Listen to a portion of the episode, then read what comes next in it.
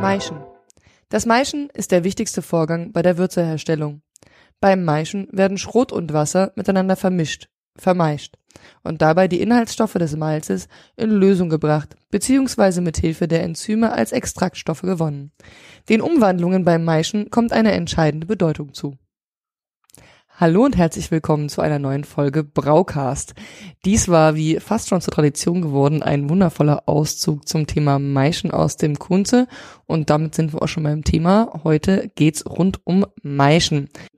Mit dabei sind heute wieder der Robert. Hallo. Der Bene. Gute. Und der Max. Hallo. Und die Franzi. Ach so, Franzi, ja. Also Und ich. Juhu. Mhm. Endlich. Ja, endlich mal wieder eine neue Folge. Ähm, ja, jetzt habt ihr schon das Intro gehört. Es geht um irgendwas mit Wasser und Schrot. Aber das war's natürlich nicht. Was ist das Grundkonzept von Maischen? Wir wollen ja im Endeffekt äh, quasi von Zucker, äh, von Stärke zu Zucker kommen. Also im Getreide ist ähm, Stärke vorhanden. Und das soll irgendwann umgewandelt werden in Zucker, Weil, weil Zucker mit äh, der Hefe vergoren in CO2 und Alkohol wird. Und Alkohol wollen wir alle. Gut, Was ist das Leben ohne Alkohol? Nee. so, was ist das Grundkonzept vom Maischen? Wir nehmen quasi Wasser und mischen das mit Malz. Dabei wird das Malz vorher gemahlen, damit quasi das Wasser besser an das Malz kommt. Malz ist Getreide und damit hat es einen Stärkekern, der quasi sich dann aufschwemmt, sobald man es einmeischt. Also quasi der, das Wasser treibt dann quasi auch so ein bisschen diese Stärke raus. Und genau, äh, Name ist dann Maische quasi, wenn das Wasser mit Malz vermischt wurde.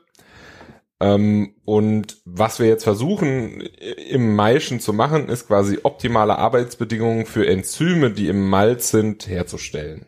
Also Enzyme sind quasi kleine Helferlein, die uns beim Bierbrauen helfen, im Endeffekt Stärke in Zucker zu, umzuwandeln. Und äh, die optimalen Arbeitsbedingungen, die sind dann entweder über äh, das Wasser, also wie viel Wasser haben wir, den pH-Wert, der so optimal zwischen 5.2 und 5.6 liegt. Und dann sehr wichtig, die Temperaturen eben zu steuern. Also gewisse Enzyme arbeiten besser bei gewissen Temperaturen. Genau. Und wie gesagt, das Hauptziel ist eben, die Stärke in den Zucker umzuwandeln. okay. Das heißt, wir wollen Zucker haben, damit wir später Alkohol haben. Und die Zutaten dafür oder die Grundlage dafür sind Malz und Wasser. Was oder also was sollten die Eigenschaften vom Malz sein, beziehungsweise was macht das Malz aus? Kannst du da mehr zu erzählen? Also Malz besteht im Grunde genommen aus verschiedenen, also in Malz sind verschiedene Stoffe drin. Das ist zum einen Stärke, zum anderen aber auch Proteine und dann haben wir natürlich auch Enzyme. Jetzt können, jetzt werden, gibt es Malzanalysen, da wird zum Beispiel gesagt, wie viel Feuchtigkeit ist denn noch drin. Das ist zum Beispiel wichtig für die Lagerung. Also wenn je, je trockener Malz ist, desto weniger, äh, desto weniger schnell geht's kaputt, desto lang, länger kann ich es behalten oder irgendwo rumliegen lassen. Wichtig ist da natürlich auch, dass ich nicht feucht irgendwo hab. Also wenn ich das Ganze neben dem Ausdünstungsort meiner äh, Maischepfanne habe, dann ist das ungünstig, weil es dann feucht wird. Ähm, genau, und aber es gibt auch andere Sachen, wie zum Beispiel die Kolbach-Zahl. Ähm, die beschreibt dann zum Beispiel, wie viel, wie stark die Proteine im Melzungsprozess schon modifiziert sind. Das heißt quasi, es gibt langkettige und weniger langkettige Proteine und je kleiner es wird, dann wird es dann quasi auch zu einem Nährstoff für die Hefe. Also Proteine werden dann zu, zu kleineren Aminosäuren und das ist dann ähm, Free Amino Nitrogen ist quasi der, ähm, der englische Begriff oder freie Amino, Aminostickstoff, keine Ahnung, wie man das dann sagt, also verfügbarer Stickstoff im Malz. Und je höher das modifiziert ist, desto mehr gibt's davon. Also zum Beispiel Pilsener Malz ist sehr hoch modifiziert, da ist dann kaum noch Protein in der äh, großkettigen Form vorhanden. Und dann muss man sich auch beim Maischen dann gar nicht mehr drum kümmern. Also je besser es modifiziert ist, desto weniger braucht man eigentlich eine Proteinrast. Das ist, also wir kommen dann jetzt noch zu den Rasten, das sind dann die verschiedenen Enzyme, die arbeiten. Protein im Bier ähm, kann positive und negative Fähigkeiten haben. Da kommen wir dann auch nochmal später drüber. Wichtig ist, eine Kolbach-Zahl, das ist meistens in Prozent angegeben, das ist zum Beispiel kleiner, 35 Prozent ist untermodifiziert. Das kommt ganz, ganz, ganz selten vor. Also viele langkettige Proteine, wenig kurzkettige Proteine. Genau, eigentlich fast nur langkettige bei fast, also bei untermodifiziert. Da bräuchte man sehr lange Proteinrasten und Genau, da, da will man dann auch mal wirklich so eine 30-minütige Proteinrast oder ein anderes Maische Verfahren, das wir später ansprechen, wie zum okay. Beispiel ähm, äh, wie zum Beispiel Dekoktion. Ähm, genau, und äh, dann äh, wird es weitergehen bei 35 bis 40 Prozent, sind wir beim gut modifizierten Teil. Da kann man sich eventuell noch überlegen, eine Proteinrast zu machen für Schaum eventuell da sind vielleicht auch noch ein paar langkettige drin, aber man macht die dann auch nicht länger als 10, 15 Minuten. Ähm, bei sehr gut modifizierten äh, Malz macht man eigentlich keine Proteinrast mehr. Das ist ein Überbleibsel aus der Zeit, wo man gedacht hat, oh mein Gott, die sind alle so untermodifiziert und schlecht aus Tschechien oder sonst irgendwo.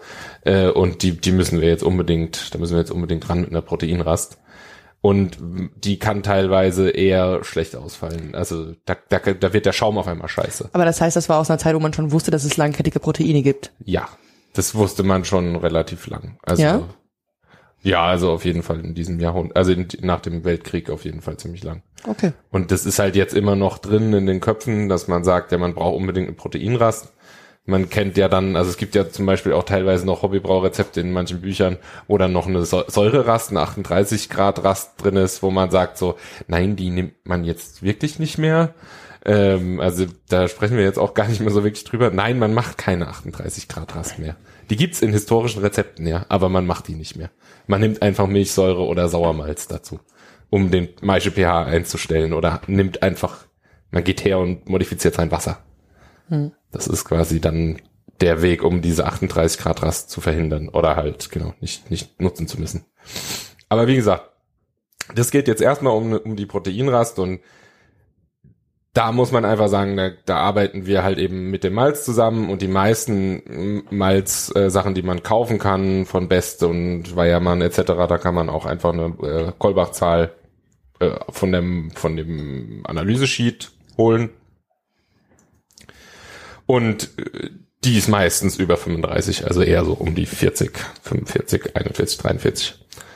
Genau. Ich glaube, also die, ich kenne zumindest jetzt von den größeren Melzereien, die haben so ihre Standardwerte, in denen ihre Malze bestimmter Sorten landen sollen oder müssen, ja. damit sie ihren eigenen Ansprüchen genügen, auf ihren Webseiten auch veröffentlicht, wenn man gerade das Analyseblatt der konkreten Charge, die man beim Händler des äh, Vertrauens gekauft hat, nicht zur ja. Hand hat ähm, ich denke, für den Hobbybraubereich reicht das vollkommen, weil ja. ich glaube, kein Hobbybrauer ähm, hat seine Anlage so gut im Griff, dass er dann irgendwie, weil die Kolbachzahl jetzt zwei Grad höher ist oder niedriger, ähm, anfängt, seinen Brauprozess nachzuregeln.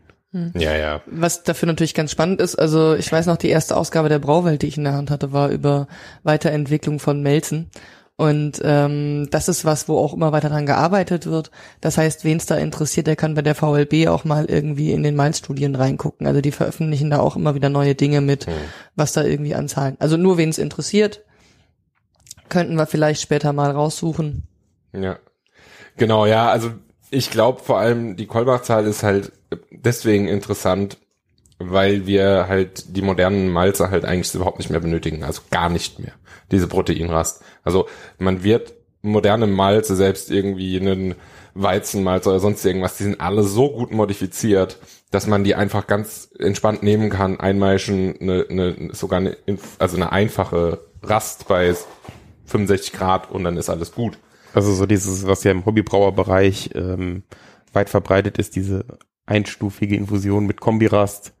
Ja, genau, das ist ne, 66, genau, 67 das, Grad. Das ist der Standard, den ja. man dann einfach nimmt und der ist halt auch gut für diese Malze. Also wenn ich jetzt aber hergehe und zum Beispiel sage, ich nehme Spitzmalz oder ich nehme Rohfrucht, dann ist das ein anderes Thema und das besprechen wir dann jetzt auch gleich noch. Also das, da kommen wir dann dazu. Ja. Ganz kurz noch, vielleicht habe ich es einfach noch nicht verstanden. Wir reden immer davon, dass Malz gut modifiziert ist. Bezieht sich das modifiziert nur darauf, dass die kurzkettigen oder langkettigen Proteine drin sind oder war das noch irgendeine andere Aussage? Nee, das ist eben das, was halt auch viele irgendwie, glaube ich, verwischen. Also es gibt zum einen gut modifiziert, also die Modifizierung, das ist quasi wie stark schon vorher im Endeffekt eine Proteinrast gemacht wurde. Weil was anderes passiert auch nicht. Die, die benutzen die die, die Enzyme, die, die man auch in, im Maischen benutzen würde und äh, gehen halt damit her und machen eben diese, diese über Proteine. das, über das Temper über die Temperatur- und Feuchtigkeitsprofile während des Malzens werden im Prinzip die Enzyme, die man in der Proteinrast aktivieren würde, schon während des Malzevorgangs halt ein Stück weit aktiviert für einen gewissen Zeitraum. Genau. Und ich denke in jedem Fall wesentlich kontrollierter und wesentlich reproduzierbarer, als man das in jedem Braukessel je hinkriegte. Genau, und jetzt geht man dann halt auch her und da gibt's noch eine andere Zahl, die aber was anderes beschreibt, was oftmals, glaube ich, da reingedeutet wird, weil ein gut modifiziertes Malz muss nicht unbedingt diastetische Kraft haben. Die Und- ästhetische Kraft? Das ist quasi die theoretische Umsetzung von Stärke in Zucker. Also wie viel Enzyme, Alpha- und Beta-Amylase, die quasi für das Zuckerherstellen zuständig sind, hat denn so ein Malz? Also das wird in Lindner oder Windisch-Kolbach gemessen und das ist eben auch in solchen ähm, Analysen dabei. Und je mehr ein Malz ähm, ge, wie heißt das jetzt nochmal? Ähm, Gelöst? Gedarrt? Gedarrt, genau, Dankeschön. Ähm, je mehr ein Malz gedarrt ist, desto weniger ähm, diastetische Kraft hat das Malz. Okay. Ich habe mal notiert, wir machen irgendwann mal eine Folge übers Melzen. Das kann man auch machen, aber da brauchen wir einen Brauer und Melzer dazu, weil ich Das kriegen wir Ahnung. hin, ich kenne da Leute. Also weil ich habe mich jetzt mal ein bisschen reingelesen in Luftmalz und Braunmalz, was quasi diastetisch war und sowas. Das sind solche äh, Randbedingungen, die man so ein bisschen auch mit in dem ganzen historischen Bierkram halt auch mal äh, abchecken muss, weil das ist eben das Malz, wie es früher war. Und ja, das, aber die, da gibt Okay. so viele. Dann, dann können wir ja einfach festhalten, wenn ihr noch nicht so genau wisst, wie das alles mit dem Melzen auch komplizierter funktioniert, wir nehmen uns vor, wir machen da mal eine Folge zu. Wenn wir das nicht machen, tretet uns auf die Füße. Mhm. Gut. Ähm, Genau. Aber jetzt mal kurz zur Theorie, zum, zur Windisch-Kolbach-Zahl beziehungsweise diastetische Kraft. Und zwar, das Ziel ist, ein eine Minimum 30 Lindner oder 90 Windisch-Kolbach in der Würze zu haben. Ähm, so typische Werte sind zum Beispiel äh, Pale, Pale Malt mit ähm, 30 Grad Lindner, äh, nee, 60 Grad Lindner und ähm, das würde bedeuten, wenn ich jetzt quasi drei Kilogramm von diesem Pale Malz habe, dann könnte ich drei Kilogramm Rohweizen dazu packen und es würde quasi um, umgesetzt werden. Also quasi der Weizen hat die Stärke, aber das Malz bringt die Enzyme mit und 60 Grad Lindner bede bedeutet, dass er quasi noch zusätzlich drei Kilo umsetzen könnte. Das ist natürlich jetzt ein theoretisches Minimum. Das bedeutet quasi, wenn ich 30 Lindner habe, dann müsste ich gute drei Stunden maischen. Dann würde das auch passieren. Weil dann wird's grad so ausreichen. Aber man geht natürlich her und versucht mehr als 30 Grad Lindner zu haben. Was auch relativ einfach ist. Also wenn man, wenn man sich jetzt mal so einen Pilsner Malz anguckt, die haben meistens doch relativ viel. Also zum Beispiel, gehen jetzt mal her, und haben Lindner von, von Pilsner Malz, das sind 140. Und wenn man davon ausgeht, dass wir 30 brauchen, dann kriegen wir doch relativ einfach das Zeug zusammen. Und dann ist so ein Ziel bei 60, 70 ist es echt super easy, das Ganze zu machen. Also wir gehen jetzt mal von einer typischen Maische aus von, von einem Witbier mit äh, eben 60 Prozent Pilsner Malz und 40 Prozent Rohfrucht oder Torrified Wheat oder andere Sachen. Und dann, äh, dann ist man halt auch ganz schnell dabei, dass das Ganze umgesetzt wird. Torrified Wheat, erklären wir das noch? Gepuffter Weizen. Gepuffter Weizen, das heißt angerösteter. Nee, gepufft. Nee, Also es- du äh, kennst doch ähm, Kellogg's Cornflakes, ne? Ja. Das ist gepuffter äh, Weizen. Wie werden Kellogg's Cornflakes hergestellt? Über in, in Kammern, wo der Druck gesenkt wird und dadurch plöppen die Körner dann auf. Aber auch heiß. Genau, also du kannst es in so einem Drucktopf, kannst du es auch machen, wenn du einen ganz schnell, also du, du kochst den hoch, erzeugst ganz, ganz viel Druck und den lässt du schlagartig weg. Und dann entsteht Okay. sozusagen durch den schlagartig entweichenden Druck ganz kurz so eine Niederdruckwelle und dann Geil. plöppt es auf. Ja. Wissen wir eigentlich irgendwas über Windisch Kolbach oder Lindner? Wer das war. Also ich meine, man merkt ja allein, dass da bei dem Windisch Kolbach auch noch mal Kolbach dabei ist, was ja ganz spannend ist. Ja. Aber das war natürlich alles irgendwann mal äh, Forscher. Ich tippe mal an der VLB und, und bei Stefan. G- genau. Ähm, also Karl Lindner ähm, hat so um die vorletzte Jahrtausendwende gelebt, von 1855 bis 1926 und war Professor für Gärungschemie an der TH München in Weinstefan. Komisch. Ganz, Überraschung. ga, Gibt ja ganz, nur zwei. ganz merkwürdig, ne? ähm, Ja, und ich tippe mal Windisch und Kolbach, Ja, die waren dann auch. Paul Kolbach ähm, ist in, VLB. war Luxemburger und hat äh, genau hat von 1920 bis 63 an der VLB Berlin äh, gearbeitet, das als Leiter des Lehrgebiets Brauereitechnologie mit Forschung, Lehre und Beratung rund ums Bier. Mhm. Und Wilhelm Windisch hat's nicht in die Wikipedia geschafft, ne? Schade, schade. So ein Scheiß. Aber ganz kurz mal, was definiert die Lind Lindner Zahl? Einfach nur einmal ganz kurz. Wie viel Enzyme in diesem Malz vorhanden sind, um quasi Sachen umzusetzen. Also wenn ich jetzt davon ausgehe, ich habe einen Malz, wie zum Beispiel Münchner Malz mit 35 Grad Lindner, also das wäre jetzt ein dunkles Münchner Malz, dann kann ich daraus ablesen, dass das sich gerade selber umsetzen könnte. Wenn ich aber jetzt sehe, die Zahl ist höher als 30, also Zahl un unter 30 ist das äh, Malz nicht voll umsetzungsfähig. Das heißt, wenn ich jetzt einen Malz hätte mit 20 Lindner, das würde sich selber nicht umsetzen. Das würde es Okay. nicht schaffen. Das hat nicht genug Enzyme, um quasi sich selber umzusetzen. Alles, was über 30 Lindner ist, schafft es halbwegs, sich selber umzusetzen. Höher besser. Also das heißt, wenn ich bei 35 Lindner bin, dann schmeiße ich vielleicht doch lieber nochmal 10% Pilsermalz rein, damit ich auf der sicheren Seite bin und damit ich nach einer Stunde Maischen auch Ja. gut dabei bin. Ich, ich habe gerade noch mal ganz kurz recherchiert. Ähm, dieses Grad Windisch-Kolbach ist eigentlich gar nicht so furchtbar komplex von der äh, Definition her. Und zwar ist es die Maltosemenge, die von 100 Gramm Malz in 30 Minuten bei 20 Grad umgesetzt werden können. Nerd, wir müssen, glaube ich, Maltose erklären. Maltose ist ein Zweifachzucker. Ja. Und das sind zwei Zuckermoleküle nebeneinander. Es gibt, Und die wollen wir am Ende haben, weil Zucker macht Alkohol. genau, und, Gut. und Hefe kann quasi, also Hefe kann im Gegensatz zu anderen Sachen, wie jetzt zum Beispiel, also Milchsäure, glaube ich, kann nur Einfachzucker machen. Also, oder? Ja, irgendwie sowas. Es kann auch sein, dass ich mich irre, aber es gibt diverse Organismen, die quasi eigentlich nur Einfachzucker umsetzen können und Hefe kann im Gegensatz zu anderen Organismen halt auch zweikettig, also Maltose oder dreikettig, Maltotriose. Und teilweise bei eben solchen Diasteticus, das sind ähm, Hefen, die übervergären, kann es dann quasi auch wesentlich mehrkettigere oder Brettanomyces sind auch solche Übervergärer quasi, die dann hergehen und große Stärkemoleküle trotzdem noch auseinanderbrechen. Zur Erinnerung, Brettanomyces war das, was in den Sauerbieren ist. Ja. Oder in den nicht sauren Bieren. Brett, Okay. das sind mean that it's sauer. genau.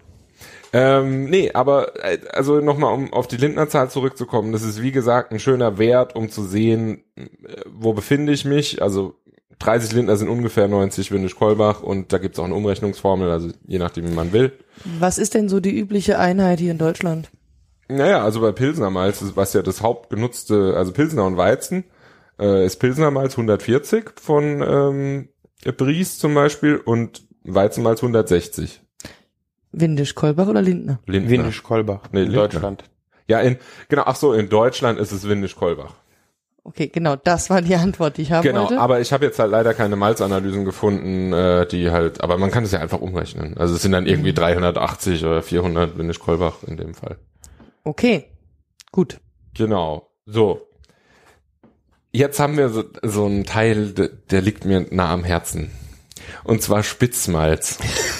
Weil ich habe, ich, Ich denke immer instant an einen Hund. Spitz, ja.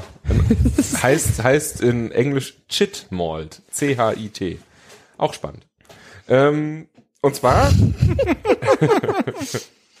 Der Scheißmolch. nein, nicht Shit. Shit. so, ähm, Wie schön, dass man uns mit, man mit uns mit solchen Dingen immer wieder glücklich machen kann. Genau, das habe ich mir schon gedacht, deswegen habe ich es gesagt. Gut, aber jetzt noch mal kurz zurückzukommen. Und zwar, ich hatte nämlich mal irgendwann, äh, also äh, gelesen in alten historischen Büchern, dass man quasi ein untermodifiziertes Malz für die Berliner Weiße Herstellung genommen hat. Untermodifiziert heißt in diesem Fall, jetzt wo wir das alles wissen, dass eine Kolbach-Zahl kleiner 35 ist. Also untermodifiziert. Heißt aber nicht, dass die diastetische Kraft eben klein ist. Und zwar habe ich jetzt einfach mal eine Analyse gefunden von Spitzmalz, zum Beispiel jetzt von Best, und da ist die Windisch-Kolbach-Zahl ähm, sehr, also relativ hoch. Die ist bei 250 und das ist auf jeden Fall so, dass es sich selber umsetzen kann. Also Minimum. Es kann sogar noch andere Sachen mit dazu packen. Okay, ich kann mir unter diastetischer Kraft noch nichts vorstellen. Also Windisch-Kolbach ähm, 250 bedeutet ungefähr eine Lindner von 70. Ja. So, wenn du eine Lindner-Zahl von 30 hast, kannst du quasi, wenn du 100% dieses Malz benutzt, kann die Stärke sich komplett in Zucker umwandeln. Ja. Wenn ich jetzt eine, äh, eine Lindner-Zahl unter 30 habe, also 15, dann würde sich nur die Hälfte der Zucker Ja. umsetzen und, und dann hättest du quasi einen Blausud, super viel Stärke drin, das Ding wäre einfach nicht fertig. Wenn ich jetzt natürlich mehr als 30 habe, dann geht es sogar noch schneller.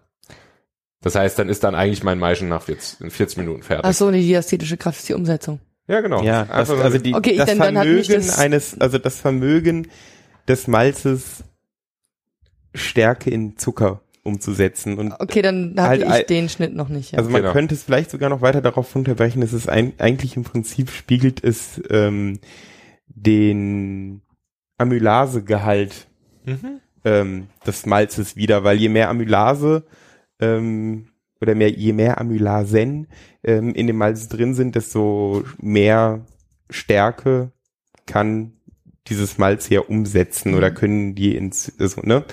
Ähm, Genau. Und das wird als diastetische Kraft Okay, okay, okay. okay. bezeichnet. Amylasen haben wir übrigens in der Dry-Hopping-Folge auch schon angesprochen. Wir verlinken sie auf jeden Fall nochmal. Ja, genau. Aber jetzt noch mal kurz zurückzukommen auf die Spitzmalz, weil das war ja so ein bisschen so mein mein mein Thema in dem Fall. Und zwar habe ich gesagt, ich würde gerne Bier brauen mit 70% Spitzmalz und 30% ähm, Pilsnermalz. Und dann wurde mir gesagt, du bist doch verrückt, was laberst du? Fand ich nicht toll. Äh, jetzt weiß ich, ich bin nicht verrückt, das ist alles okay, ich kann das machen. Das einzige Problem, ich würde natürlich Weizenspitzmalz nehmen. Ich hätte Läuterprobleme, aber die habe ich so oder so. Bei 60% Weizenanteil. Und das ist halt schon was, was, wenn man halt diese ganzen Zahlen kennt, kann man einfach aus diesen Sheets ablesen und versteht dann halt auch ein bisschen, was dahinter steckt. Und das finde ich halt sehr spannend. Also eben, warum haben die untermodifiziertes Malz genutzt für die Berliner Weiße? Die hatten einen hohen Anteil an langkettigen Proteinen.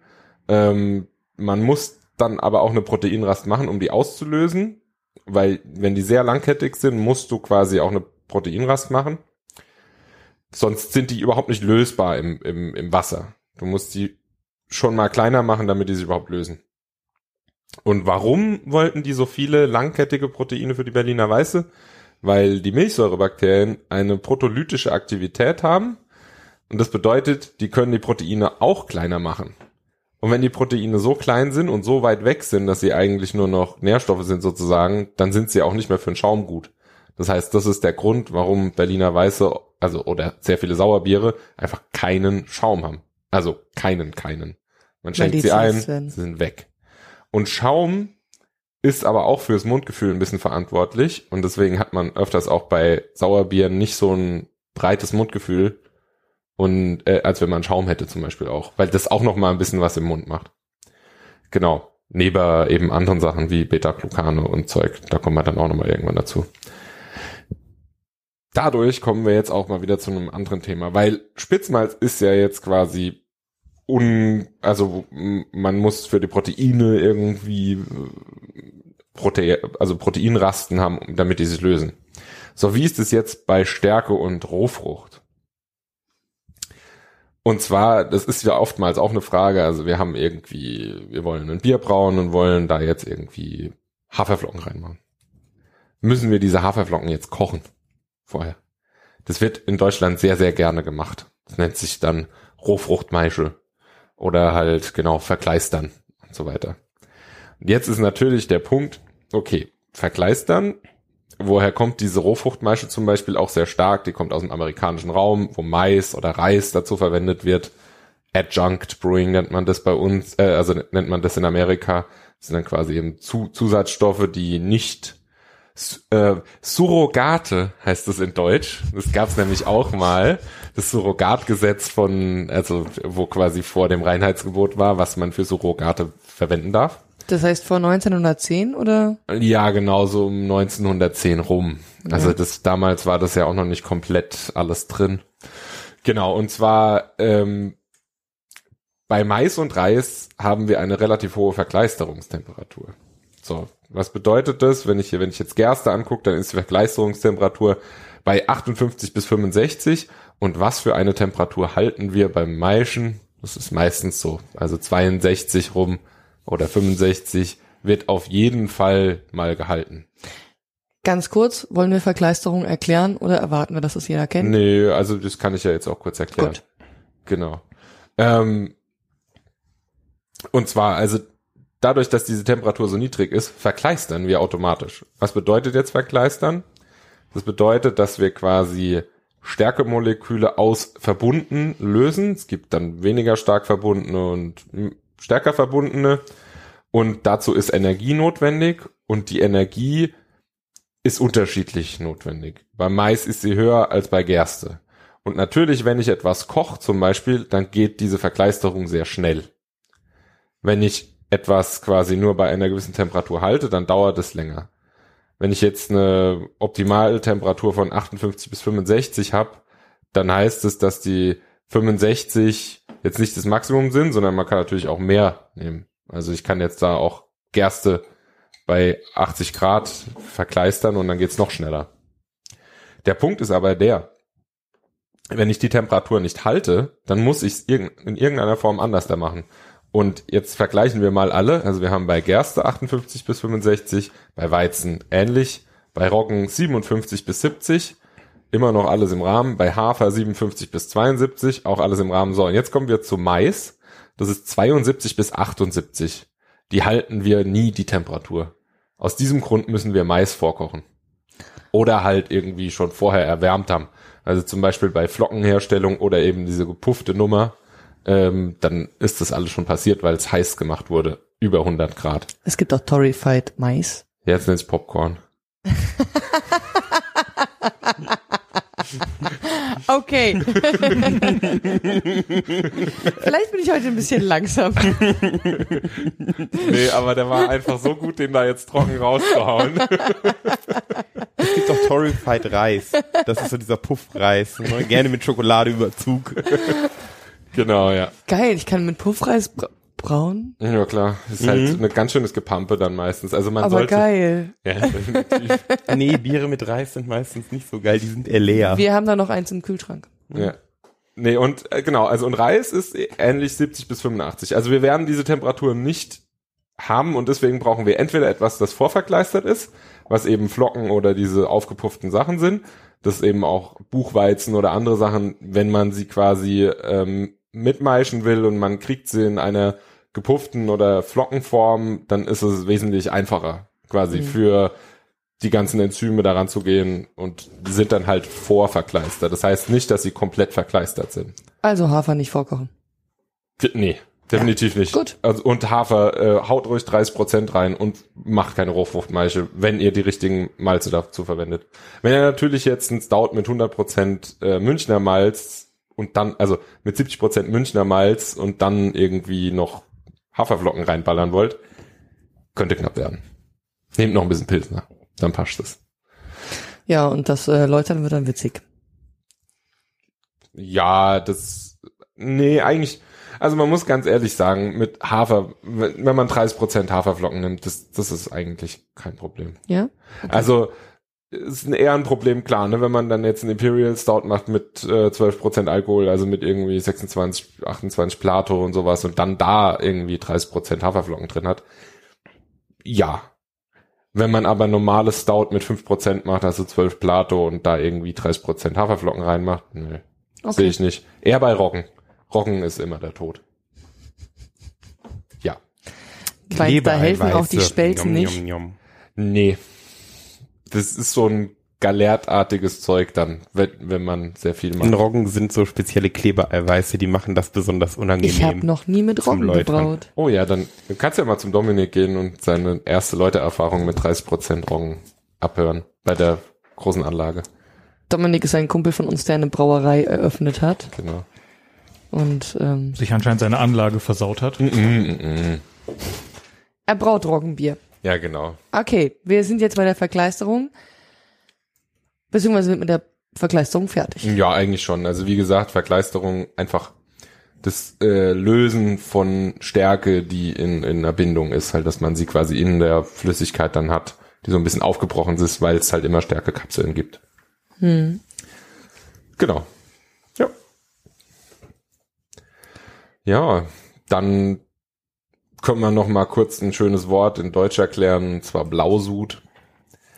Also wir gehen, wir gehen dann jetzt gleich auf die Enzyme, aber letztendlich, wie man in Deutschland oder halt auch in der Welt immer anzeigt, ob man fertig mit einer, mit einer Maische ist, indem man Jod auf einen Auszug von dieser Maische packt und wenn das Jod sich blau färbt, ähm, dann, also oder blau bleibt, dann hat man einen Blausud. Die sogenannte Jodprobe. Genau. Und wenn sie braun bleibt, das Jod, dann ist alles in Zucker umgewandelt, weil Jod in Verbindung mit Stärke sich blau färbt. Hm. Und das ist immer sehr schön. Also, ja. also es ist so ein klassisches Experiment, was man vielleicht noch aus der Schule kennt, ähm, dass man äh, so erstmal irgendwie so ein bisschen Brot nimmt und Jod drauf und das ist quasi schwarz, weil Stärke und ähm, im Speichel sind ja auch Amylasen und dann kaut man so ein bisschen auf Toastbrot rum und dann tut man auf diesen Matsch wieder ein bisschen Jodtinktur und oh Wunder, oh Wunder, es ist ähm, braun, wird, also bleibt Jodbraun. Ähm, wenn man das muss man ein bisschen verdünnen, dass man da den Farbumschlag so richtig mitkriegt. Ähm, und ja, es ist ein uralter klassischer Nachweis auf Stärke. genau. Und also Gerüchten zufolge, ich weiß nicht, ob das stimmt, aber ich habe mal gehört, dass in der ein oder anderen Großbrauerei, ähm, wo schon alles komplett automatisiert läuft, der einzige Schritt war, wo die Brauer nochmal zum Kessel gegangen sind, waren, um eine Probe zu ziehen, um sie auf eine Keramiktafel zu träufeln und einen Tropfen Jod drauf zu geben. Echt? Mhm. Also, ich habe die Geschichte so gehört, ich weiß nicht, ob sie der Realität Das- das entspricht kann oder dem Reich der Mythen Durchaus sein. Ich meine, das ist halt nochmal so ein letzter Check, aber letztendlich, wenn man die, wenn man zum Beispiel dann schon, man kann ja dann die Dichte schon messen von der Maische. ist. Ja, also wie gesagt, Und deswegen. In, in dem Fall weiß man eigentlich, ob man alles richtig gemacht hat oder nicht, weil man mittlerweile, vor allem in großen Brauereien, da nimmt man an jeder Ecke Proben und teilweise sind die Proben Du hast ein HACCP-Konzept und du hast dein Labor, was regelmäßig durchläuft und irgendwie die Punkte hat, an denen es alles abcheckt und dann brauchst du keinen Brauer mehr, der eine fucking Jodprobe gemacht. ja rein theoretisch, aber es geht, es geht ja auch so ein Stück weit darum, habe ich jetzt die Stammwürze getroffen, bei den Sachen sind die Rohstoffe genauso gewesen und so weiter. Aber wie, wie du sagst, also das Labor macht dann wahrscheinlich auch einfach einen kleinen Maischetest vom Malz, von jeder Charge, der dann im Endeffekt sagt, wie gut setzt es um und dann kann man dann halt auch sehr schnell im Endeffekt auch alles machen.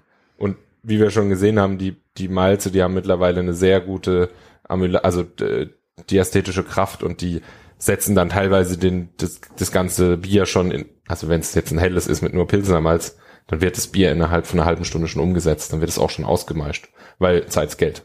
Punkt. Ja. Also, Ja. Muss man ganz ehrlich sagen, und wenn die dann halt schon so gut diästhetisch äh, drauf sind, dann machen die auch einfach alles platt, sehr schnell. Ja, ich hatte, ähm, ich habe mich ja im Kunze durch das Maische Kapitel gelesen und habe dann irgendwie unter anderem mich sowas wie mit Drehzahlen äh, beschäftigt, von wegen, in welcher Geschwindigkeit wird eigentlich eingemeischt und so weiter und so fort. Der Kunze war da ein bisschen widersprüchlich, weil ich irgendwie erst verstanden hatte, hä, erst soll die Drehzahl höher, aber dabei gehen ja Dinge kaputt und geht Luft rein und das will man ja eigentlich nicht. Und dann sagen sie, es wird langsamer. Und dann habe ich halt einen Brauer gefragt und der dann gemeint, naja, im Endeffekt nimmst du halt genau das, was am schnellsten ist und am wenigsten das Bier kaputt macht.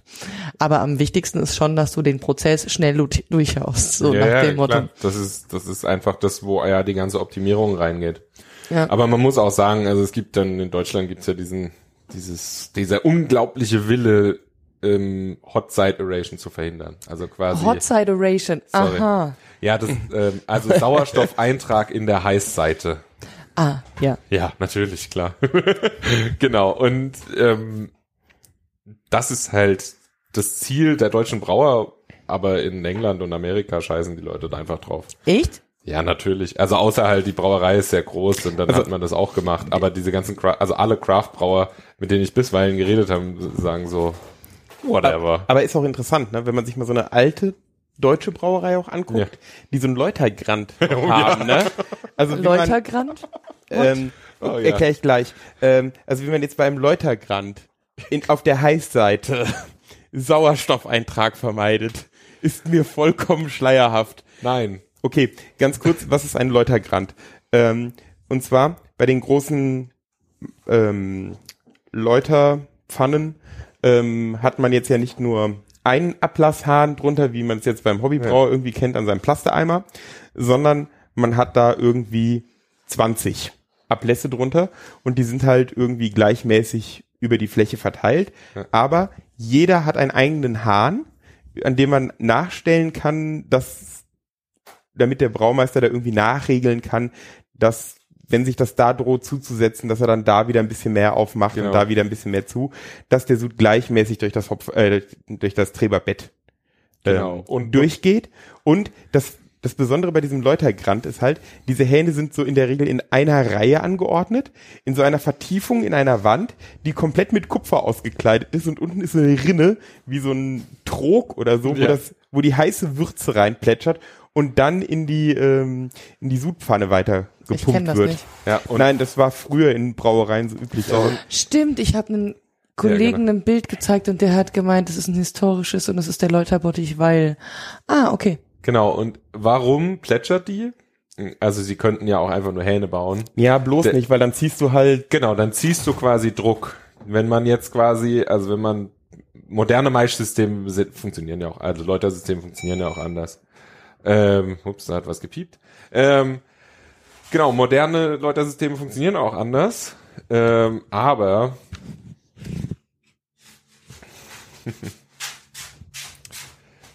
okay. Hallo. Okay, ich glaube, wir haben eher einen Schnitt. Ich glaube auch, wir haben einen Schnitt.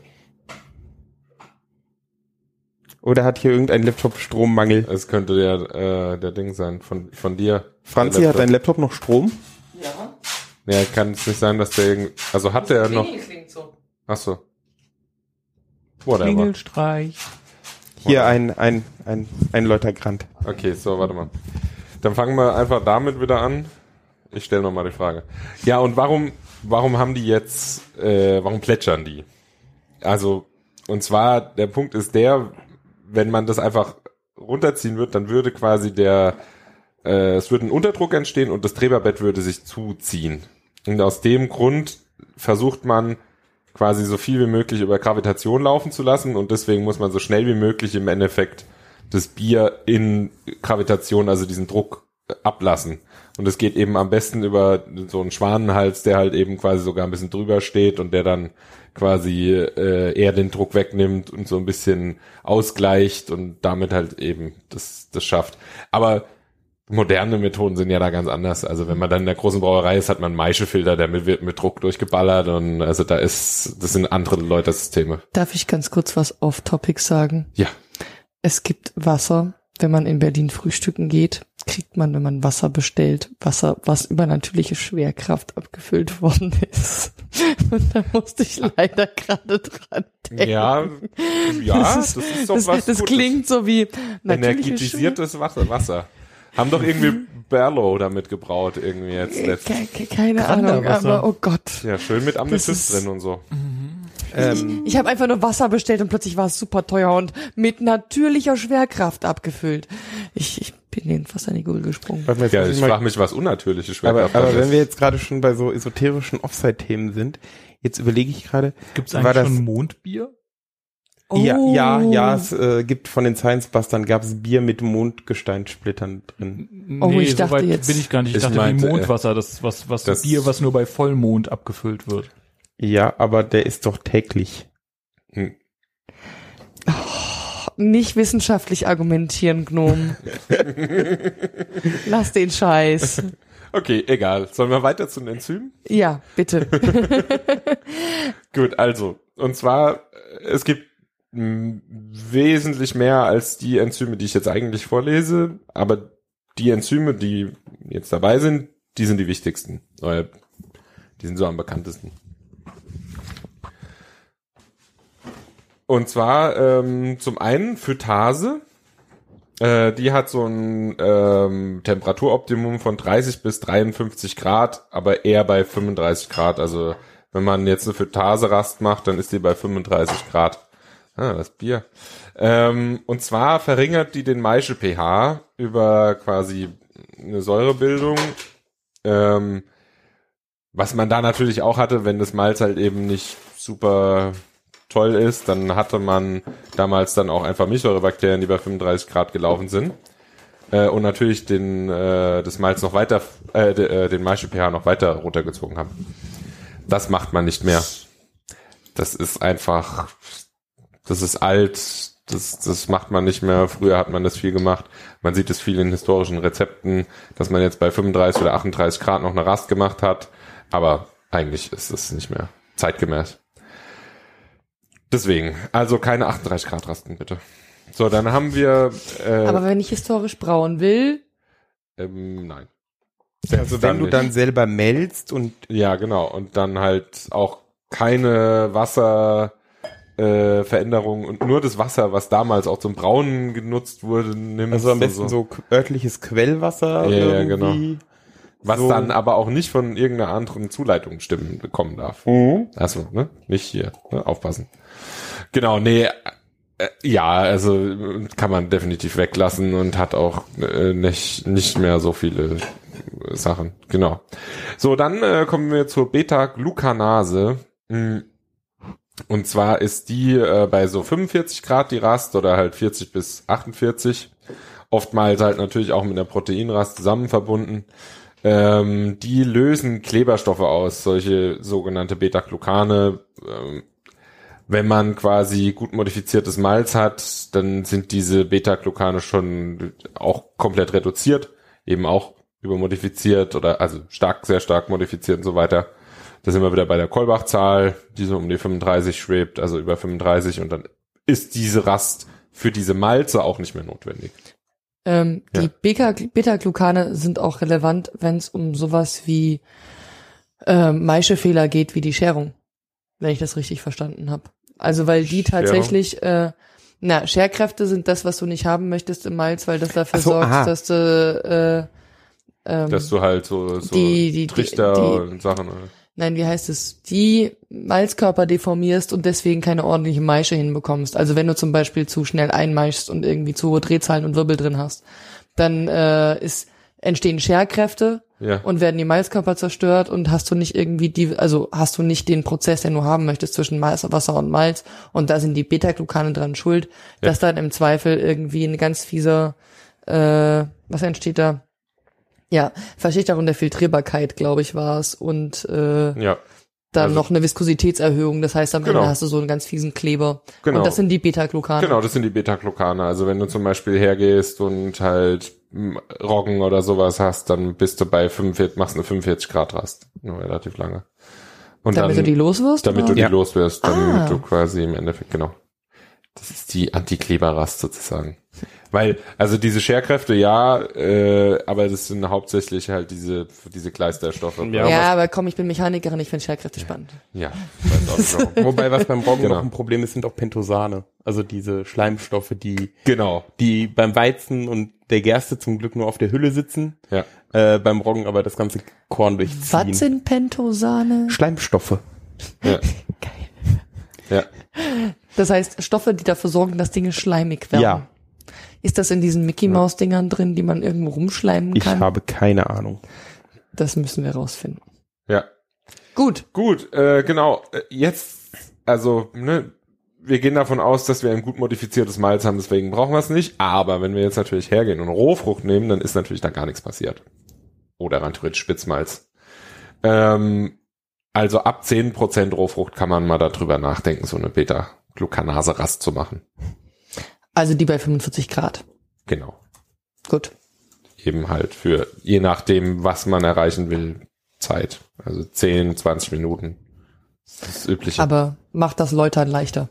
Genau, also bei eben Stoffen mit ho hohem Beta-Glucangehalt, dann macht's leichter.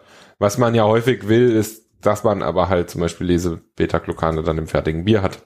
Warum? Damit's Mundgefühl gibt. Also wenn ich ein sehr leichtes Bier braue, dann ist jetzt, wenn ich zum Beispiel, wenn ich da jetzt zum Beispiel hergehe und äh, Haferflocken reinmache mit hohem Beta-Glucangehalt, dann will ich ja eigentlich diese Beta-Glucane drin haben. Also eigentlich will ich genau dieses Limit, dass ich schön läutern kann, Hm.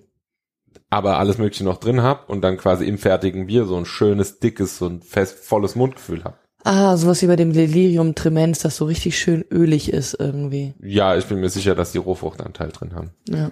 Genau. Und halt eben aber auch andere, also irgendwie jetzt Guinness oder sowas hat auch, äh, nee, also so ein Dry Stout jetzt einfach mal. Das macht's auch oft mit Haferflocken. Genau, und da ist dann halt auch, kommt viel von dem Körper, dem man eigentlich denkt, so, oh mein Gott, ja, es ist so dick und überhaupt. Ist es aber gar nicht. Ist es, also es ist, also es ist so dick und deswegen muss es 10% Alkohol haben. Hat's Ja. nicht. Es hat nur super viel Haferflocken drin. Und, Okay. und deswegen versucht man genau diese Rasten dann, also ne, es ist immer so ein Reiten an der Grenze quasi. Also wenn man sie nicht macht, hat man ein dickeres Mundgefühl. Wenn man sie äh, nicht macht, kann es sein, dass man halt ewig läutert und einen totalen Ausraster bekommt. Genau, also das kann im Endeffekt passieren, aber also zum Beispiel bei den Hobbybrauer-Sachen und vor allem bei lei etwas leichteren Bieren, also so unter 5% Alkohol oder so bei 7, dann da, hat man eigentlich keine Probleme mit hohen Haferflocken oder Weizenanteil. Okay. Ja. Kommen wir zum nächsten. Genau, das sind jetzt die beiden Proteinrasten. Also es gibt zwei unterschiedliche ähm, Enzyme, die für die Verkleinerung von Proteinen zuständig sind. Das eine ist die Peptidase und das andere ist die Protease. Ähm, die sind beide bei ungefähr gleichen Temperaturen zur, also funktionieren die, also laut Kunst ist, ist es exakt gleich. Ähm, aber es gibt auch noch andere Quellen, die jetzt irgendwie sagen, dass zum Beispiel die Peptidase ein bisschen äh, schlechter bei höherer Temperatur funktioniert und die Protease bei ähm, äh, hoher Temperatur wesentlich besser. Ähm, die Peptidase, die macht quasi sehr, also versucht, äh, produziert mehr kurzkettige Proteine. Also die geht weiter runter in, also Proteine werden weiter zerhackt als äh, quasi notwendig. Äh, oder halt als jetzt mittelkettige. Äh, und dadurch entsteht halt eben diese, diese Aminosäuren mit, mit äh, Stickstoff, die quasi dann auch ähm, eine, eine, dadurch entsteht halt eben ja, Hefenahrung, ähnliche Sachen sind. Genau, also da geht dann die Hefe besser drauf ab, sozusagen. Ähm, die Protease wiederum, äh, die löst unlösliche Proteine aus den, aus den ganzen Kernsachen und macht dann quasi aus den längerkettigen, mittelkettige, aber natürlich auch kürzere, aber halt nicht so viele wie die Peptidase. Und wenn man jetzt, also rein theoretisch, wenn es jetzt stimmt mit diesem Temperaturunterschied, dann äh, würde man eine 55 Grad ähm, Proteinrast machen, um quasi mehr auf den Schaum zu gehen und eben weniger quasi diese, diese Nährstoffe für die Hefe zu machen und auf eher 50 Grad oder 48 Grad, wenn man sagt, man will mehr auf die Nährstoffe gehen, sozusagen. Aber das ist jetzt halt eben eine Quelle und man muss halt immer gucken, wer jetzt recht hat. Aber letztendlich würde ich persönlich, wir haben da jetzt auch schon immer ein bisschen drüber gesprochen, das sind halt eben die Proteinrasten. Ähm, übrigens, der optimale pH davon ist bei 5,0 bis 5,5, was so dem üblichen Maische-pH entspricht, also 5,2 bis 5,6 ist der übliche Maische-pH, den man anstrebt. Und ich würde halt empfehlen, wenn man jetzt kein untermodifiziertes Malz hat, dann würde ich auf die Proteinrast definitiv verzichten. Wenn man Rohfrucht dabei hat, dann geht man her und meischt einen gleichen Teil wie die Rohfrucht an Malz ein in der Proteinrast und macht dann quasi, wenn man hochgeht auf die Verzuckerungsrasten, äh, den Rest des Malzes rein, sodass quasi die Proteine, die im Malz ja schon fertig umgesetzt sind eigentlich, die nicht noch irgendwie verändert.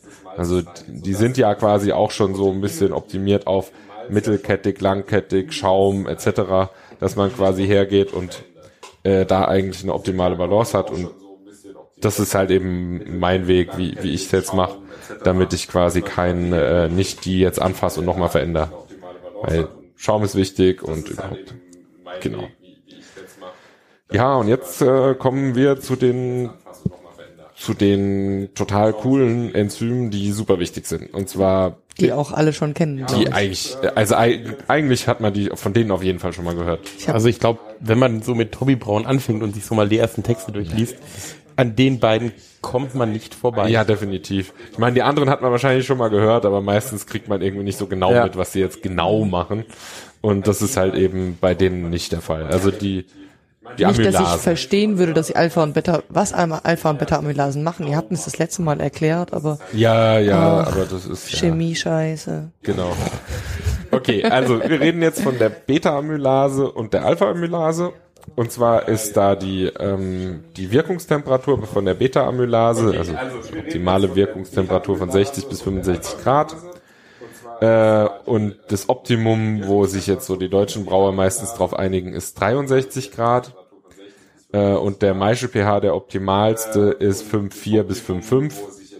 Jetzt reden wir natürlich von diesen Werten und es geht auch drüber und drunter. Also wenn man jetzt quasi 68 Grad hat, dann funktionieren die immer noch. Aber bei, bei 70, 72, 75, dann wird, es wird immer weniger und die denaturieren irgendwann. Bei Denaturieren. 78, also die Enzyme äh, hören auf zu wirken. Na, werden zerstört, Werden zerstört, Endes, ja, also ja, durch genau. thermische Einwirkung meistens in dem Ja, Fall. genau, genau. Die entfalten sich dann und ähm, fühlen sich nicht mehr so ganz wohl. Ja. Und Das ist ja gemein. Also ja, das und stellen Entfalten- dann hauptsächlich die, äh, also stellen dann ihre, verlieren ihre Funktion. Genau, das Entfalten ist in diesem Falle nicht positiv. Genau. Die sind so zusammengewurstelt, also wenn man sich ein Protein anguckt, das ist so rein, das ist so gedreht und dann Und die werden dann länglich und genau und dann verlieren die quasi dadurch Genau. ihr, ihr Können, also was sie da machen können, sozusagen. Genau. Was es macht, es produziert aus Stärke Maltose.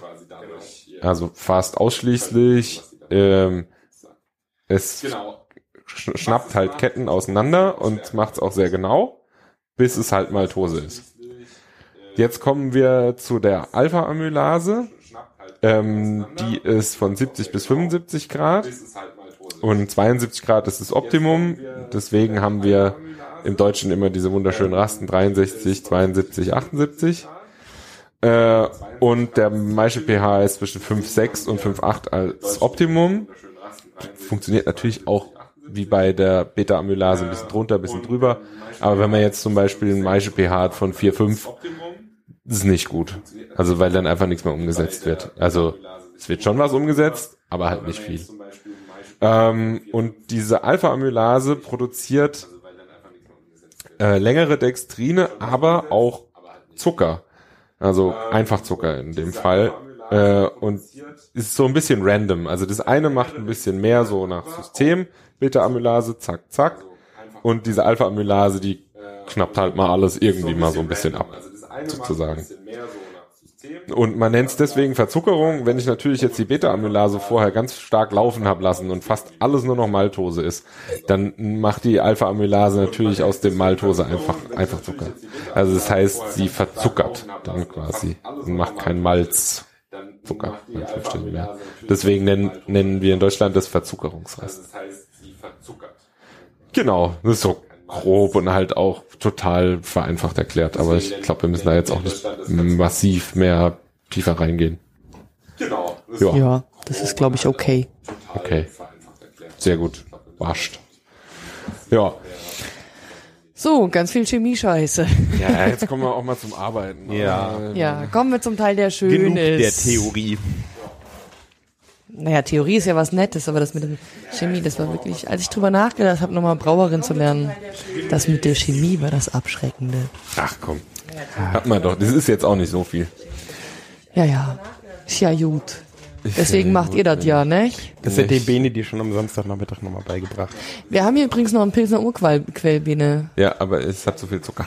Ach so, ja, stimmt. Genau, wir trinken übrigens aufgrund dieser Folge Pilsener Urquell. Ihr werdet es nachher noch erklärt bekommen. Ja, Spannung. Was? Ab und zu mal muss man teasern, weil so viel Theorie-Scheiße hört doch keiner ich habe länger als eine ich halbe hab auch, Stunde ne, zu. ich hab auch ein Dekoktionsbier vorhin getrunken. Mhm. Was denn? Hm? Hast du? Ja, habe ich. Dekoktion erklären wir auch noch. Was eine hervorragende Überleitung zum Thema Maische-Verfahren. Ist. Oh ja. So, ich muss mal ein Bier aufmachen. Sorry, tut mir leid, es könnte ein bisschen laut werden. Ja, und der trinkt aus wundervollen Sheraton Binding Gläsern. Ach so. Ah, passt schon. Prost. Ähm, Du musst, wenn, während du, während du eingießt, musst du dir das ans Mikro halten. Sonst haben noch die Hörer überhaupt nichts davon.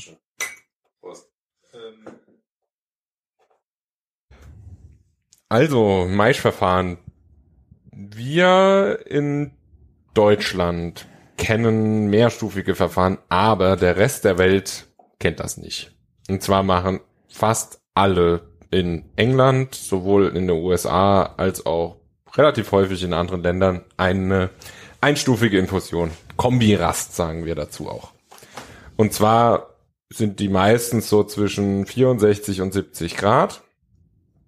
Je niedriger, desto trockener wird das Bier und je höher, desto mehr Malz oder desto vollmundiger ist es quasi. Also desto mehr Zucker bleibt übrig, desto desto Nee. mehr Restsüße Rest, erhalten. Restsüße, aber besonders halt auch ähm, Malzkörper, also das heißt Ja. auch äh, höherkettige Malzzucker, die quasi nicht von der Hefe umgesetzt werden können. Also es ist nicht unbedingt eine Süße, wie man sie jetzt schlechthin kennt. Also es kann eine Süße sein, wenn du eine richtig kaputte Hefe oder halt einfach eine Hefe, die halt einfach eigentlich gar nichts kann, nimmst, dann in ist so es Böcken? Hm? In so Böcken. Ja, ja, Böcken? genau. Das, da ist halt dann der Anteil zum Beispiel an Dreifachzuckern relativ hoch, die dann quasi da dann irgendwie nicht Ja. umgesetzt wurden. Aber oftmals ist es so, dass der die Vierfach- oder Fünffach-Zucker quasi da sind und die schmecken wiederum weniger süß quasi, weil es langkettiger ist. Genau, aber das ist äh, Haarspalterei.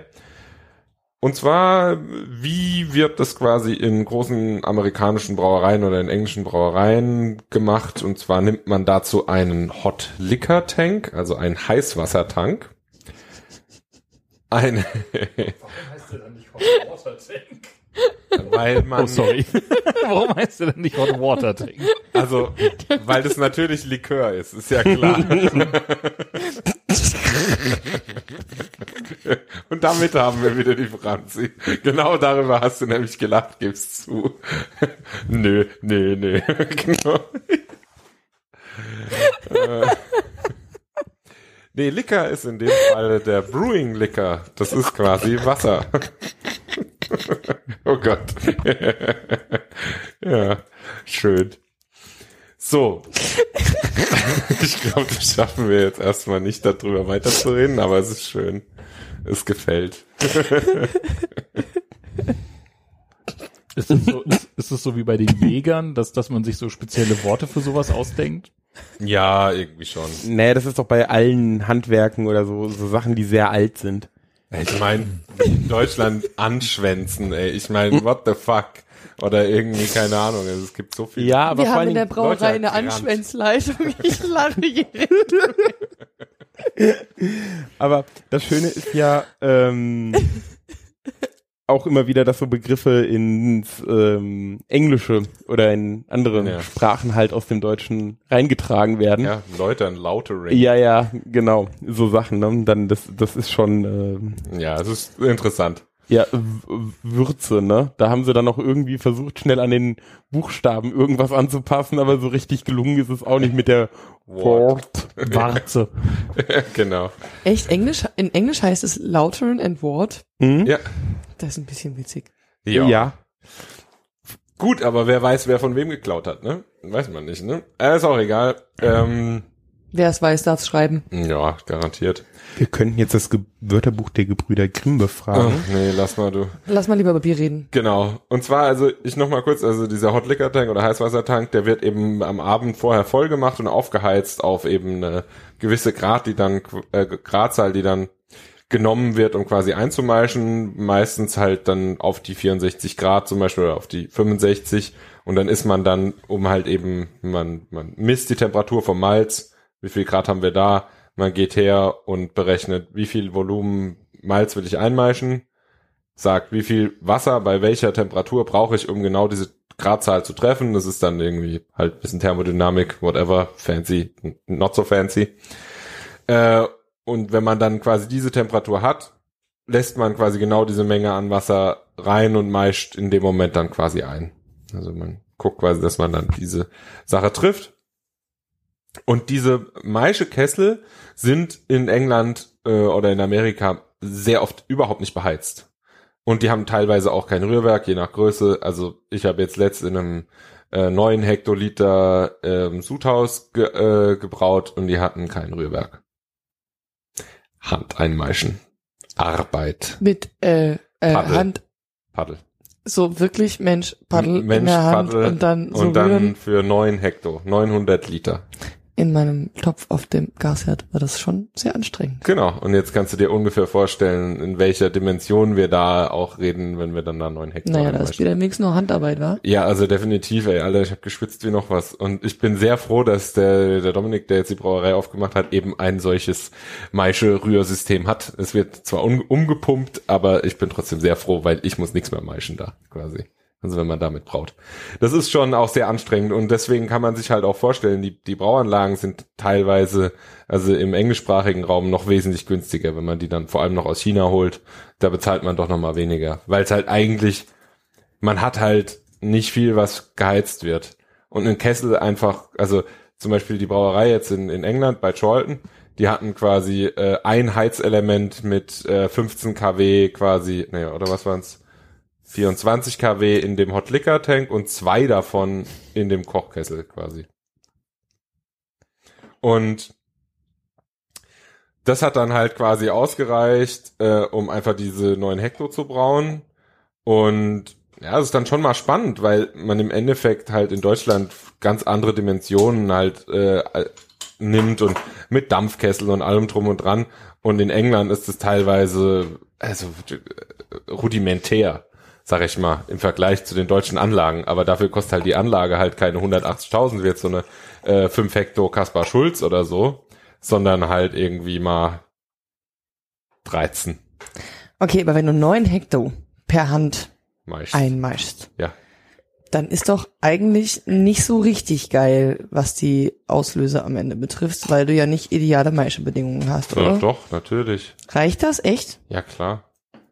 Also es ist nicht, äh, du erreichst jetzt keine 90 Prozent wie bei so einer krassen Kaspar Schulz oder so irgendwas, aber die bockt's ja jetzt auch nicht, ob die jetzt 90 oder 82 haben. Weil im Endeffekt geht's ja darum, dass du quasi dann spargst. Das ist, Sparge? ähm, Leute, hast- äh, nee, äh, Äh, Nachgüsse gibt's. Nachgüsse gibst. Weil der Nachguss im Endeffekt ja das meiste wegzieht. Klar, natürlich ist es jetzt nicht optimal, aber wir haben ja vorhin schon die diastetische Kraft besprochen. Wenn du einfach ein Pilsener Malz hast oder ein helles Malz, was einfach so viel Amylase hat äh, und du in dem richtigen Wasserverhältnis und dem richtigen Maische-pH arbeitest, dann setzt es auch alles um.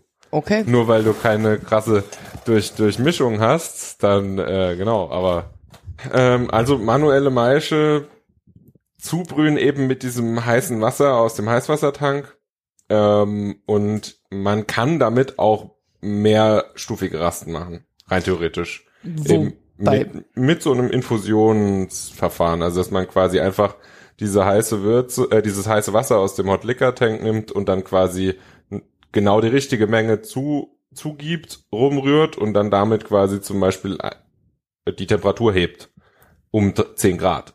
Und dann könnte man rein theoretisch auch eine klassische mehrstufiges Verfahren oder hochkurz gibt's auch in Deutschland, äh, eben von diesen 63 Grad eine Stunde, 72 Grad äh, 10 Minuten und dann eben 78 Grad abmeischen, kann man dann damit auch abbilden. Womit wir dann beim Hochkurz- beziehungsweise mehrstufigen Verfahren werden. Das wolltest du ja eh noch erklären. Genau, ja. Das, äh, jetzt kommen wir dazu. Das ist so das klassischste deutsche Ding, was, was wir quasi alle kennen und in Amerika eigentlich keine Sau kennt. Ist immer sehr witzig, wenn, weil jetzt kommen ja, in Amerika kommen gerade Lager auf. Das ist jetzt so der neue Trend. Also die brauen jetzt alle einen Pilsner und wollen, wollen alle ein gutes Pilsner brauen. Ähm, und dazu gehört natürlich auch ein Step Mash. In Englisch wird es so genannt. Also wir sagen dazu hochkurz oder eben mehrstufiges Verfahren. Und bei uns sind die klassischen Temperaturen eben die Optimaltemperaturen für die Alpha- und Beta-Amylase, also 62 Grad, relativ lang, 50 Minuten rum, äh, dann 72 Grad, nicht mehr so lang, zwischen 15 und 30 Minuten und dann abmeischen bei 78 Grad, die Amis meischen bei 65 75 oder sogar noch ein bisschen weniger ab, weil sie sagen, ja, wenn man höher abmeischt, dann nimmt man Tannine mit. Sagen wir jetzt nicht. Also in dem Kunze steht es garantiert drin, dass das eben nicht so ist. Äh, und genau, das ist halt dann was, wo wir halt im Endeffekt in Deutschland relativ häufig machen. Tannine, kurzer Hinweis, äh, hört euch die Folge Dry Hopping an, da tauchen sie auf. Genau. Und eben in diesem Fall Tannine aus den Hüllen oder ähm, also aus den Spelzen des Getreides. Aber genau. Ähm, noch mal kurz so mehrstufig. Also wir in Deutschland oder auch in Europa machen das häufig durch einen beheizten und gerührten Maischebottich. Das ist so das Standardsystem, wo wir dann quasi im Endeffekt die Maische in Bewegung halten und dann meistens mit einem Dampf- oder Öl beheizten Kessel optimalerweise erhitzen. Wenn man sowas machen würde, also erhitzen mit einem Heizelement, dann kann man eigentlich immer davon ausgehen, dass sich da ein bisschen was dran festbackt. Und da kann dann ein leicht verbrannter Geschmack rauskommen. Da muss man dann höllisch aufpassen, um das Ganze zu machen. Aber das ist ja im Prinzip, ich hatte dem letzt aus Fulda so ein Bier, da wurde erzählt, da hat man Steine reingeschmissen Ja, Steinbier, diesen- das ist nochmal was. Ähm, und dann hat man diesen verbrannten ja. Geschmack mit drin. Das klingt ja so ähnlich. Ja, nee. Ähm, und zwar das Steinbier, ähm, da wird in die, da wird die fertige Würze, um die zum, Ja. also ganz klassisch hat man die Würze, um sie auf Kochtemperatur zu bringen, hat man heiße Steine Nee, reingelegt. eben nicht. Das will ich mal kurz sagen. Okay. Weil ganz klassisch hat man die Steine da wirklich dazu genommen, um die Maischetemperatur zu halten. Aber die waren lang nicht so heiß, wie man sie jetzt hatte. Okay, weil äh, also, Also das ist ganz klassisch. Ja. Und das, was man jetzt heutzutage als Steinbier macht kennt, zum dass man die quasi in die Würze reinpackt äh, oder halt zum Aufkochen. Weil man hat früher einfach gar nicht gekocht. Es gab eigentlich fast ausschließlich ungekochte Biere. mh, Ja, wie willst du noch kochen, wenn du keinen Metallkessel Genau, hast? eben mit diesen Steinen kannst du das tun. ja. Äh, und es macht, es, es gab auch welche, die damit dann gekocht haben, sozusagen, weil sie dann irgendwie neidisch waren auf die Leute mit der Kupferpfanne. Es ist so eine Zeit gewesen, wo das quasi auch war, aber diese Ursprünglichkeit in dem, in der ganzen ähm, Bauernhaus-Brauzeit, die war eben halt, um zu maischen und um die Maischetemperatur zu halten. Und aber jetzt wurde es halt dann einfach in die Würze gepackt. Und da ist natürlich klar, da ist Zucker außenrum, der karamellisiert und da ist es auch wieder positiv. Ähm, da muss man dann halt immer aufpassen, dass man das Ding auch in Bewegung hält und dass es sich da nicht als auch wirklich schwarz festbackt, weil das kann ja dann auch irgendwann, also man weiß ja, dass nach Karamell irgendwann Mhm. schwarz kommt und Rauch. Und der Punkt aber halt beim Maischen ist, dass du quasi, du hast zwar eine Durchmischung, aber äh, du hast Partikel, die sich festsetzen. Und wenn du jetzt zum Beispiel so eine Spelze mal anbrennst, da ist nichts mit Karamellisieren so schnell. Und das ist halt ein Problem. Und deswegen sind halt fast alle deutschen Anlagen äh, eben halt eben mit Gas oder Öl befeuert, wo du dann quasi eine komplette ähm, Wirkzone hast. Also das heißt Mhm. quasi, der, der ganze Kessel ist eine Wirkzone und in dem Moment ist es sehr, sehr selten, dass wirklich was anbrennt. Ja, und vor allen Dingen, du musst gar nicht so hohe Temperaturen fahren, weil du halt eine riesige Kontaktfläche hast. Genau, du kannst genau bei 112 Grad fahren, musst eben nicht dein Heizelement im Endeffekt auf fast äh, 500 Grad hochballern. Öl kann ich mir aber zum also- Beispiel nicht vorstellen, dass das so verbreitet ist, oder? Ne, Öl ist eher weniger verbreitet, Dampf Also, ist meistens weil verbreitet. Öl ist aber, ja einerseits gefährlich und andererseits äh, lebensmittelgefährdend. mh, ja, aber du, du hast in einem Brauereiprozess immer das Problem, dass du Ja. Lebensmittel, äh, echte Öle und Na- Schmierstoffe verwenden na- möchtest. Und da kannst du natürlich. nicht einfach so ein mineralisches Öl zum Erhitzen benutzen. Ja, also das ist halt dann die Frage, wie du, also ich meine, in euren Dimensionen, also wenn man jetzt eben von einer größeren Brauerei redet, ist es sicher wahr, aber wenn du jetzt zum Beispiel einfach mal auch in Tschechien oder sonst wo bist, dann scheißen die einfach da drauf ein bisschen manchmal. Ja, okay. Genau, und da ist halt natürlich auch der Fall dann drin. In Deutschland nimmst du einfach Wasser oder Mhm. Dampf, weil es halt einfach einfach ist. Sozusagen. Ja, also weil selbst wenn eigentlich mega sicher ist, dass das Öl nicht reinkommt, Mhm. hat man meistens trotzdem irgendwie die Credo, man Ja, gut, nimmt das ist aber- lebensmittelechte Das Öle, ist aber halt auch so eine, Schmierstoffe, so eine deutsche Philosophie, weil die Deutschen sagen, ja, also 100% sicher können wir ja nicht sein, dass dieses Öl da reinkommt. Und irgendjemand in Rumänien sagt dann so, ey, so what, das ist draußen, naja, ist mir doch man, egal. man, man könnte auch argumentieren, dass, äh, weil mineralische Öle sind grundsätzlich nicht lebensmittelecht, synthetische, äh, können lebensmittelecht sein und äh, dass du bei synthetischen Mineral, äh, dass du bei synthetischen Ölen häufig auch eine höhere Haltbarkeit mittlerweile hast, weil Technik und Fortschritt. ja, ja, das ist doch Yay. cool. Ja, dann nimmt man halt synthetische Öle. Genau. Ist doch schön, aber trotzdem kann man Öl nehmen. Das ist ein Thema, was ich sehr spannend finde. Ja, natürlich. Das ist ja auch spannend. Genau, aber so jetzt noch mal kurz zurückzukommen. Wir haben jetzt diese, diese Rasten, die wir klassischerweise immer einsetzen. Und wenn wir jetzt im Endeffekt hergehen wollen und den Sü also die Süße des ähm, Bieres oder die Vollmundigkeit im Endeffekt steuern wollen, dann machen wir das über die Länge der Rasten. Und hier müssen wir jetzt halt ein bisschen anders davor gehen als quasi bei der einstufigen stufigen Inf Infusion. Beziehungsweise generell auch immer mal ein bisschen gucken auf eben die diastetische Kraft. Weil wenn ich natürlich jetzt ein Bier habe, was extrem viel diastetische Kraft hat, dann reichen teilweise schon 20 Minuten auf der auf einer Raststufe und ich habe schon fast alles umgesetzt. Wenn ich natürlich Münchner Malz ein bisschen dabei habe oder sowas und auch diese diese, diese diastetische Kraft ein bisschen in, im Zaum halte, ich muss das dann alles ein bisschen einspielen auf das Malz, auf wie stark äh, kann es umsetzen und so weiter. Und das ist dann eben halt die Kunst, da halt im Endeffekt exakt genau diese Mischungsverhältnisse zu schaffen. Und deswegen errechnet man das später auch. Also eigentlich im Hobbybrauerbereich geht man meistens vor und macht so ein Pi mal Daumen Zielschießen. Und eigentlich ist es da sogar auch ein bisschen besser, diese Kombirast zu nehmen, weil damit kann man wenigstens halbwegs steuern, wo man hinkommt. Weil wenn ich jetzt wirklich mit 70 Grad quasi komplett durchmeisch, dann ist es vollmundiger. Dann ist es nicht so gut durchsetzt, weil ich halt eben Enzyme quasi wirklich zurückhalte, selbst wenn sie viel da sind. Ne, wenn ich jetzt ein sehr gutes Malz habe, ähm, dann kann es bei 70 Grad trotzdem nicht so gut arbeiten. Aber wenn ich jetzt diese Rasten drin habe, dann ist es teilweise doch sehr schnell und genau diesen Moment abzupassen, wo ich bei 63 Grad, also sage ich jetzt, mache ich jetzt nur 20 Minuten, dann mache ich jetzt 30 Minuten, dann mache ich 40 Minuten. Und in dem Moment, das kann man relativ schwer im Endeffekt abschätzen, wie schnell quasi diese Rast fertig ist eigentlich. Okay. Und deswegen für so eine Steuerung finde ich eigentlich persönlich diese Kombirast besser. Ähm, ich persönlich mache äh, die mehrstufigen Rasten eigentlich nur, wenn ich einfach ein verdammt trockenes Bier haben will. Also sowas wie ein Saison oder so, wo ich sag, das soll komplett bis null runterziehen, das soll richtig trocken sein, furztrocken oder ein IPA oder sowas. Oder irgendwie sowas, wo ich sage, das soll trocken sein. Das soll nicht mehr Restsüße haben und so weiter. Dafür habe ich dann irgendwie für mich andere Verfahren. Also dann nehme ich dann entweder diese, diese äh, Kombirast bei halt eben, sagen wir mal, 70, 68, 69, 70 Grad. Oder ich sage, ich mache eine Springmeische. Das ist dann wieder das nächste Thema. Hm. Da, wo man dann halt ähm, wirklich ganz kurz nur Zeit gibt.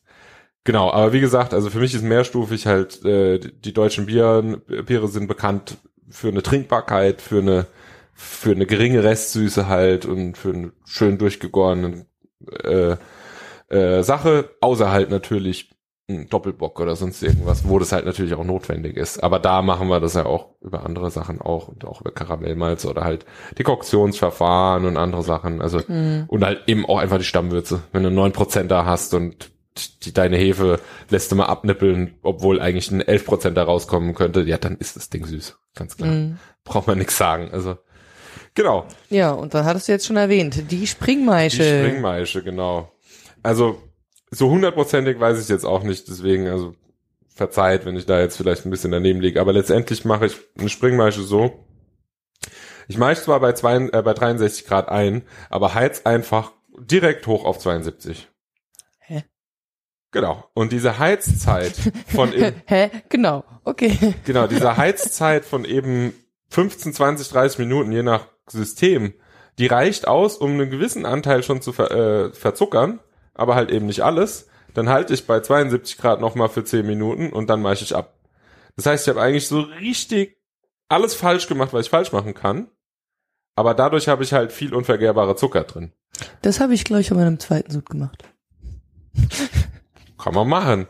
Und die Sache ist halt die, wenn du sowas machst, du kannst es auch für Sauerbier nutzen. Zum Beispiel, viele machen das, genau dieses direkt durchheizen und relativ schnell bis 78 hoch, um halt eine sehr stärkehaltige Würze zu machen.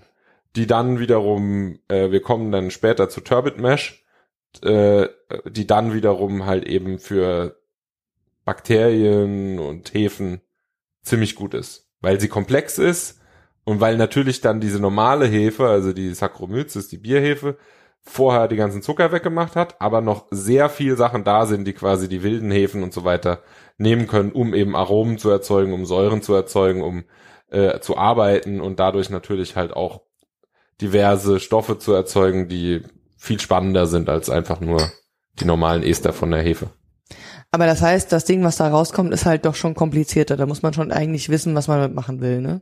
Also, weil ich weiß, mein Bier hat damals scheiße geschmeckt. Ja, also ich habe das mal benutzt, um einen Mile zu machen ähm, und habe halt da hingezielt, dass ich quasi nur 50% Vergärungsgrad habe. Hat ganz gut funktioniert. Ja, ich hatte auch gerade nochmal parallel im ähm, Abriss der Bierbrauerei vom Nazis ähm, gesucht. Und ähm, der schreibt auch, dass die Springmeische verwendet wird, um Leichtbiere oder leichtere Biere herzustellen, die einen niedrigen Endvergärgrad haben. Und da kriegt man ein Bier, was eigentlich sieben bis acht Prozent, also sieben bis acht Prozent Stammwürze, also äh, Ja. ähm, 7 bis 8 Grad Plato hat, ähm, dann nur noch eine Vergärbarkeit von 50 Prozent hat am Ende. Genau. Und das ist halt eigentlich, das ist eigentlich auch das, was man will in diesem Fall, weil man eben halt diese höheren Zucker haben will, um halt eben diesen Körper noch zu simulieren. Weil im Endeffekt ist es ja so, wenn man drei Plato übrig hat, dann schmeckt es wie wenn man drei Plato übrig hat. Wenn man aber quasi nur noch ein Plato übrig hat, dann schmeckt es auch teilweise leerer. Und in dem Fall ist es ja so, wenn ich quasi die Hefe nur 50% vergärt, dann habe ich quasi auch drei Plato übrig. Und wenn ich jetzt ein 12 Plato Bier hab und mit einer normalen Hefe 70% vergärt, dann habe ich auch drei Plato. Also das gleicht sich dann so ein bisschen aus. Also die, die, die, diese Springmaische ist zwar schlecht vergoren, aber man will, dass sie schlecht vergärt in dem Fall. Man will, dass sie quasi noch viel Plato übrig hat, noch viel Stammwürze übrig hat, die dann aber mit komplexen Zuckern ist und dann halt dementsprechend voll, vollmundig schmeckt. Obwohl es ein Leichtbier mit 2% ist halt. Jetzt ganz kurz, weil du den Nazis erwähnt hast, muss ich natürlich den Kunze rezitieren. Ähm, Bitte darum. Nein, ich wollte nur erwähnen, was, weil den Begriff habe ich schon mal gehört, ähm, ist über Springmaischverfahren wird gesagt, dass kochend, da kochend heißes Wasser zugebrüht wird, bezeichnet uns auch ein solches als Zubrühverfahren. Mhm. So, weil den Begriff kannte ich schon. Das Ja, Springmaischverfahren habe ich vorher noch nicht gehört. Aber das ist ein anderer Begriff dafür. Und ähm, Auch Ja. spannend. Cool. Genau. Ähm, und jetzt kommen wir zur Dekoktion. Und Ja. das ist mein Stichwort für den Max, unser Genau. Dekoktionsprofi. Genau. Ähm, Dekoktion unterscheidet sich von den anderen Brauverfahren oder Maischverfahren doch grundlegend, denn es findet einfach mal pauschal keine Temperaturmessung statt. Ähm, Gut, in, moder in modernen Zeiten schon. Ja, in modernen Zeiten schon, aber Frü früher. also ne, für eine Dekoktionsmaische braucht man einfach mal kein Thermometer. Ähm, ist auch, damit erklärt sich eigentlich auch schon, ähm, dass es das ältere Verfahren ist. Aber eigentlich brauchst du ja auch für eine Infusionsmaische kein Thermometer. Wenn du, also wenn du zubrühst. Genau. Ja, wenn du, dann nicht, klar. Genau, aber das ist ja Infusion und Dekoktion. Aber letztendlich waren früher, glaube ich, fast alle Ver Maischverfahren Zuprüfverfahren. Man hat nicht aufgeheizt. Nee, konnte, also konnte man, konnte man man konnte ja gar nicht steuern. Ja. Weil, also seien wir mal ehrlich, das Thermometer wurde irgendwann im 16. Jahrhundert von Galileo erfunden und war unbrauchbar in der Form. So brauchbare Thermometer so ab dem 18. Jahrhundert. Ja, ja, ja, schon auch Mitte, Mitte Ähm, also wahrscheinlich, später sogar. ja, ja, wahrscheinlich so industriell brauchbar Mitte 19. Jahrhundert. Ähm, von daher Ja, ist davon auszugehen, dass, also nein, ist nicht davon auszugehen, waren alle Verfahren, die davor verwendet, volumenbasiert. Ja. Dass man ähm, über Volumenmessung gearbeitet hat. Ähm, was bei der Dekoktion gemacht wird, ist, ähm, man macht Wasser warm nach ähm, Erfahrungswert oder schöpft kaltes und warmes Wasser passend zusammen Ja. in passenden Anteilen und meischt da drin ein.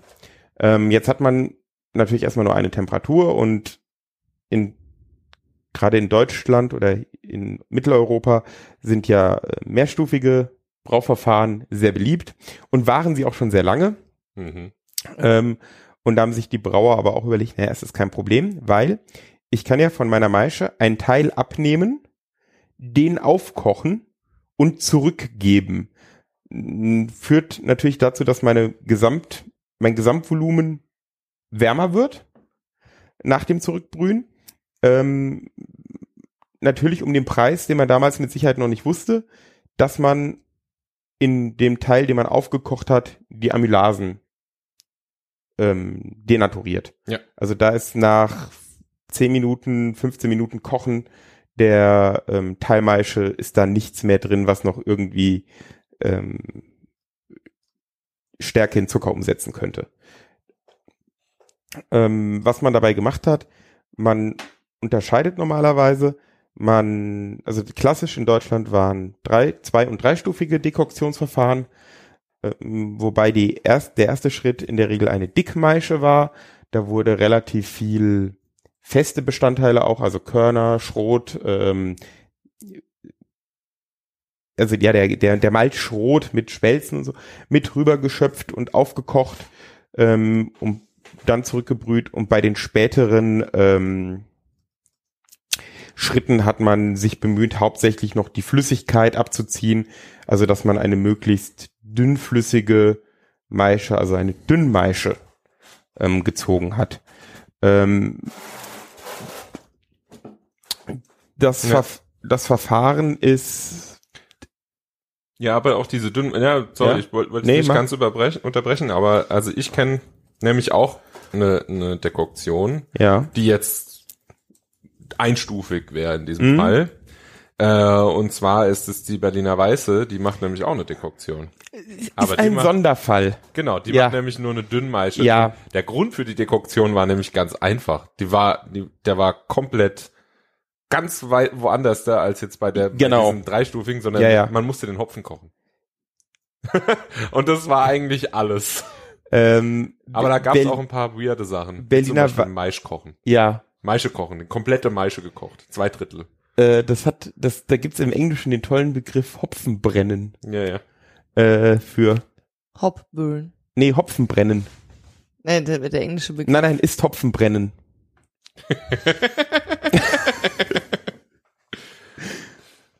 Okay. Ähm, ja, ja, man, man darf da manchmal nicht ähm, erstaunt sein. Ähm, da werden manchmal Wörter einfach geklaut. Ähm, genau, und bei, der, also bei den klassischen Dekoktionen, abgesehen von irgendwelchen Sonderfällen Ja, für genau. Berliner Weiß und so, ähm, hat man zwei Ziele verfolgt. Zum einen, ähm, zu der Zeit, wo die Dekoktion entwickelt wurde, waren die Malze noch nicht so stark auf, äh, nicht so stark vorgelöst. Ähm, und durch das Kochen fand ein viel besserer Aufschluss der Stärke in dem Korn statt und es ging besser in Lösung, als man es heute noch bräuchte. Also bei modernen Malzen, das löst sich so ähm, im warmen Wasser. Ähm, damals war das, hat das Kochen das beschleunigt. Ähm, was allerdings ein Fall ist, ist ähm, durch das Aufkochen der festen Bestandteile sind Mela, Melanoidine. danke, Melanoidine äh, entstanden. Ähm, den Schritt, also den Teil hat man heutzutage natürlich verloren. Ähm, wenn man eine Infusion macht oder so, nur. Ja, ja, genau, genau. Da, da entsteht kein Melanoidin mehr. Ähm, hat der Brauer aber, oder der Brauer und Melzer, aber auch geschickt gelöst das Problem, denn es gibt Melanoidin-Malz zu kaufen, wo man das Aroma quasi, ähm, naja, zusetzen kann. Ja, wobei man dann auch sagen muss, es ist natürlich schwieriger, genau so einen Geschmack hinzubekommen. Ja, es geht nicht. Also Wie, also, äh, aber man, man kommt dem Ganzen sehr nah mit Melanoidinmalz, vor allem mit einer Mischung. Es gibt ja auch hell und dunkel und so. Ja. Da kann man dann auch sich rantasten. Aber eine, eine echte Dekoktion, die hat ist ja auch nicht noch, zu ersetzen. genau, und sie hat ja auch noch den anderen Teil, der jetzt gar nicht da gekommen ist, der jetzt aber auch eher ein bisschen ungewollt ist, dass man quasi auch ein bisschen Tannine von den Spelzen rauslässt. Ja, das ist halt der Grund, also, ja, das hätte ich noch gebracht, das ist der große Nachteil, Ach so, ja. dass du halt sorry. die Spelzen unnötig lange kochst. Ja.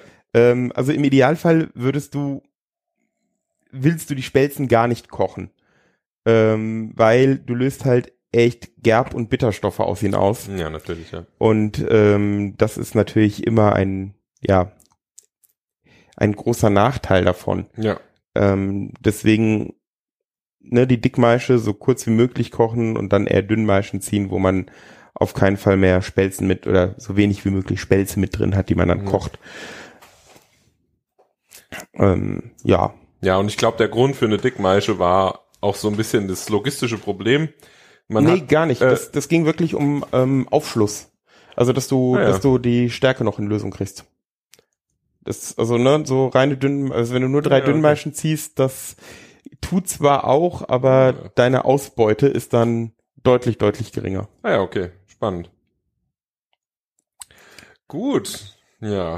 Also mit damaligen Malzen, ja, also Ja, mit ja, modernen Malzen, ne, ist das alles, Das ist ja alles schon vorgelöst, auch so Genau. ein Stück weit. Also deswegen, da geht geht's ja auch ein Stück weit um diese Verkleisterung. Das ist ja, Ja. genau das wieder, wo wir da wären. Und äh, natürlich wurden die, also werden die heutigen Malze da hingegen auch getrimmt. Also, die sind vorgelöst bis zum geht nicht mehr. Das Ja, ist ja, ähm, also ich meine, ne, die legst du irgendwie für 20 Minuten in 60 Grad warmes Wasser, dann ist die Stärke gelöst im Wesentlichen. ja, ja, genau. Ganz kurz, haben wir aktuelle Biere, die man wissen könnte, die Dekoktionsverfahren drin haben? Ähm, böhmische Pilsner. äh, Der Gnome hat vorhin Pilsener Urquell mitgebracht und ich dachte mir, warum zur Hölle? Wir trinken immer Biere Ja. zum Thema. Wobei ich da gestehen muss, das klassische Pilsener Urquell, ähm, die machen da so ein bisschen, also Pilsener Urquell heißt ja immer das ursprüngliche Pilz. Ist so ein bisschen tricky, weil Pi- Pils, Pilsener Urquell tut da Dinge. Ähm, Es tut da Dinge. die Magic tun, happens. Ja, ja, die tun da Dinge. Ähm, die machen Sondersude, ab und zu, die auch unfiltriert sind, die nur, ähm, also durch, durch ja, Gravitation. Au, Gravitation und Ausflockung Ja. ähm, geklärt sind. Ähm, und die sind, werden mit klassischer Dekoktion gebraut. Also dreistufig.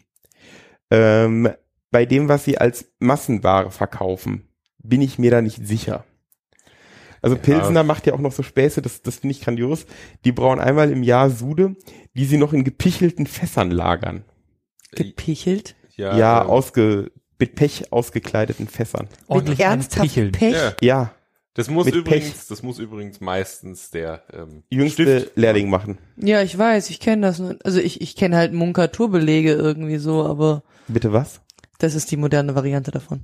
Na, na, ja, okay, also früher große Holzfässer, Ja, ja, und die wurden äh, die hat man nicht richtig dicht gekriegt. Ähm, so Naja, ohne dicht, weiteres. nee, dicht hat Nee, man sie bekommen, aber sie haben Druck. Geschmack. Ja, auch, und, und ja, ja, auch nicht 100, optisch, also ja. die riesigen Dinger waren echt schwer dicht zu kriegen. Das heißt, wir müssen alle dringend Ich habe diese scheiß Brauereiführung in Pilsen gelassen, weil ich mir dachte, das ist ja garantiert nicht Ja, spannend, sie weil da- Ja, also die in Pilsen, Pilsen ist schon cool. Also die haben ja diesen riesen Keller mit, also die, man kriegt, äh, zum Beispiel in den Lambic-Regionen haben die Pilsener Urquellfässer. Ja.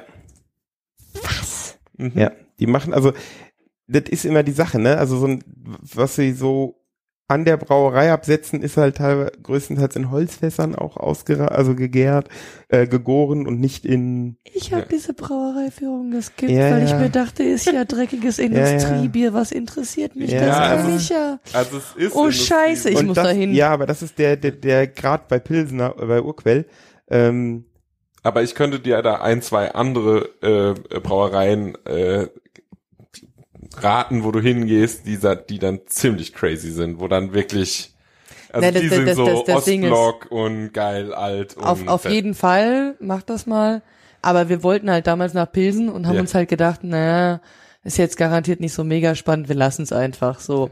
Und dann haben wir halt den, haben wir halt den Pilsenbesuch halt gelassen. Also was Aber jetzt, dann muss ich jetzt noch mal nach Pilsen, Punkt. also was die ja zum Beispiel auch bei bei den Pilsener Bieren, also äh, bei den böhmischen Pilsnern haben, ist halt, sie haben eine leichte Diacetylnote und das ist halt auch akzeptiert. Sie haben ein bisschen DMS, Diacetyl. so ein bisschen äh, süßlich, Butter, Butters- Toffifee, Toffee, Ah, ja, okay. genau. Butter also, Toffee. Genau, in ich nehme es immer so ein bisschen als Honig wahr und das ist auch echt einfach Geschmackssache, ob du es magst oder nicht. Ich glaube, nach einem Fehlgeschmäckerseminar weißt du genau dann, was das ist. Äh, und wir hatten schon, dass ich das nicht mache, weil wenn ich das machen würde, dann könnte ich ja meine Lieblingsbiere dann nicht mehr trinken. ja. Genau, Zumindest nicht warm aus dem Rucksack bei 30 Grad. ja, Ja, und das wäre schlecht. ja. Ich möchte weiterhin Oettinger und Augustiner trinken. Dinger. Und Ich Sterne. möchte Äh, nichts gegen Augustiner gesagt haben. ja. Äh, die sind nämlich noch welche, die Tennenmalzen. Aber Ja, der. Bene hat im Netz gesagt, da riecht man Schwefel, wenn man Schwefel und Fehlgeschmäcker ja, das- gemacht aber, hat. Nee, das liegt ja bei mir Nur weil, daran, dass Schwefel, ich, nur weil Schwefel, nur weil Bene deine Überempfindlichkeit hat. ich habe eine Überempfindlichkeit bei Schwefel, ja. Und es ist auch, ich weiß auch ganz genau, dass ich die habe und ich weiß auch, dass Augustiner unter einem Level ist, das ein Normalsterblicher riechen würde. Und das ist auch okay, aber Augustiner reduziert halt nicht komplett den Schwefel über eine längere Lagerung oder halt über eine höhere Raste. Dabei sind wir ja auch gar nicht. Ja, ja, genau. Aber Okay. das ist halt, halt einfach Geschmackssache. Gut. Haben wir zur Dekoktion noch was zu sagen?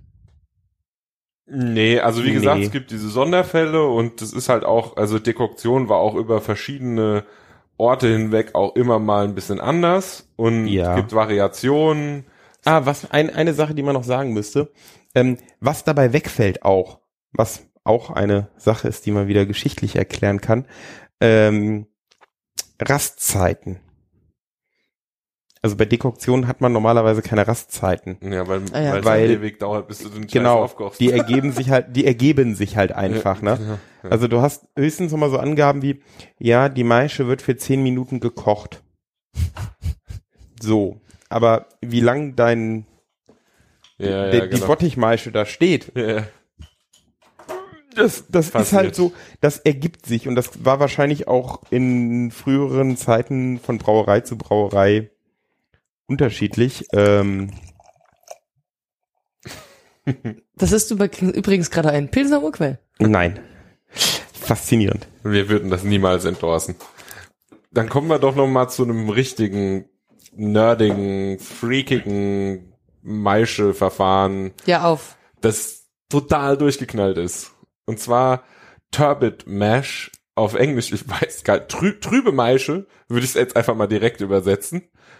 Oder ich glaube, es gibt einfach keine es Übersetzung gibt, dafür. Es gibt, also wahrscheinlich, Turbid klingt auf jeden Fall sehr lustig. man, man müsste eigentlich nur den, das flämische Wort nehmen und das könnte man sehr gleich übersetzen eigentlich. Also weil, Schmutzig, trüb.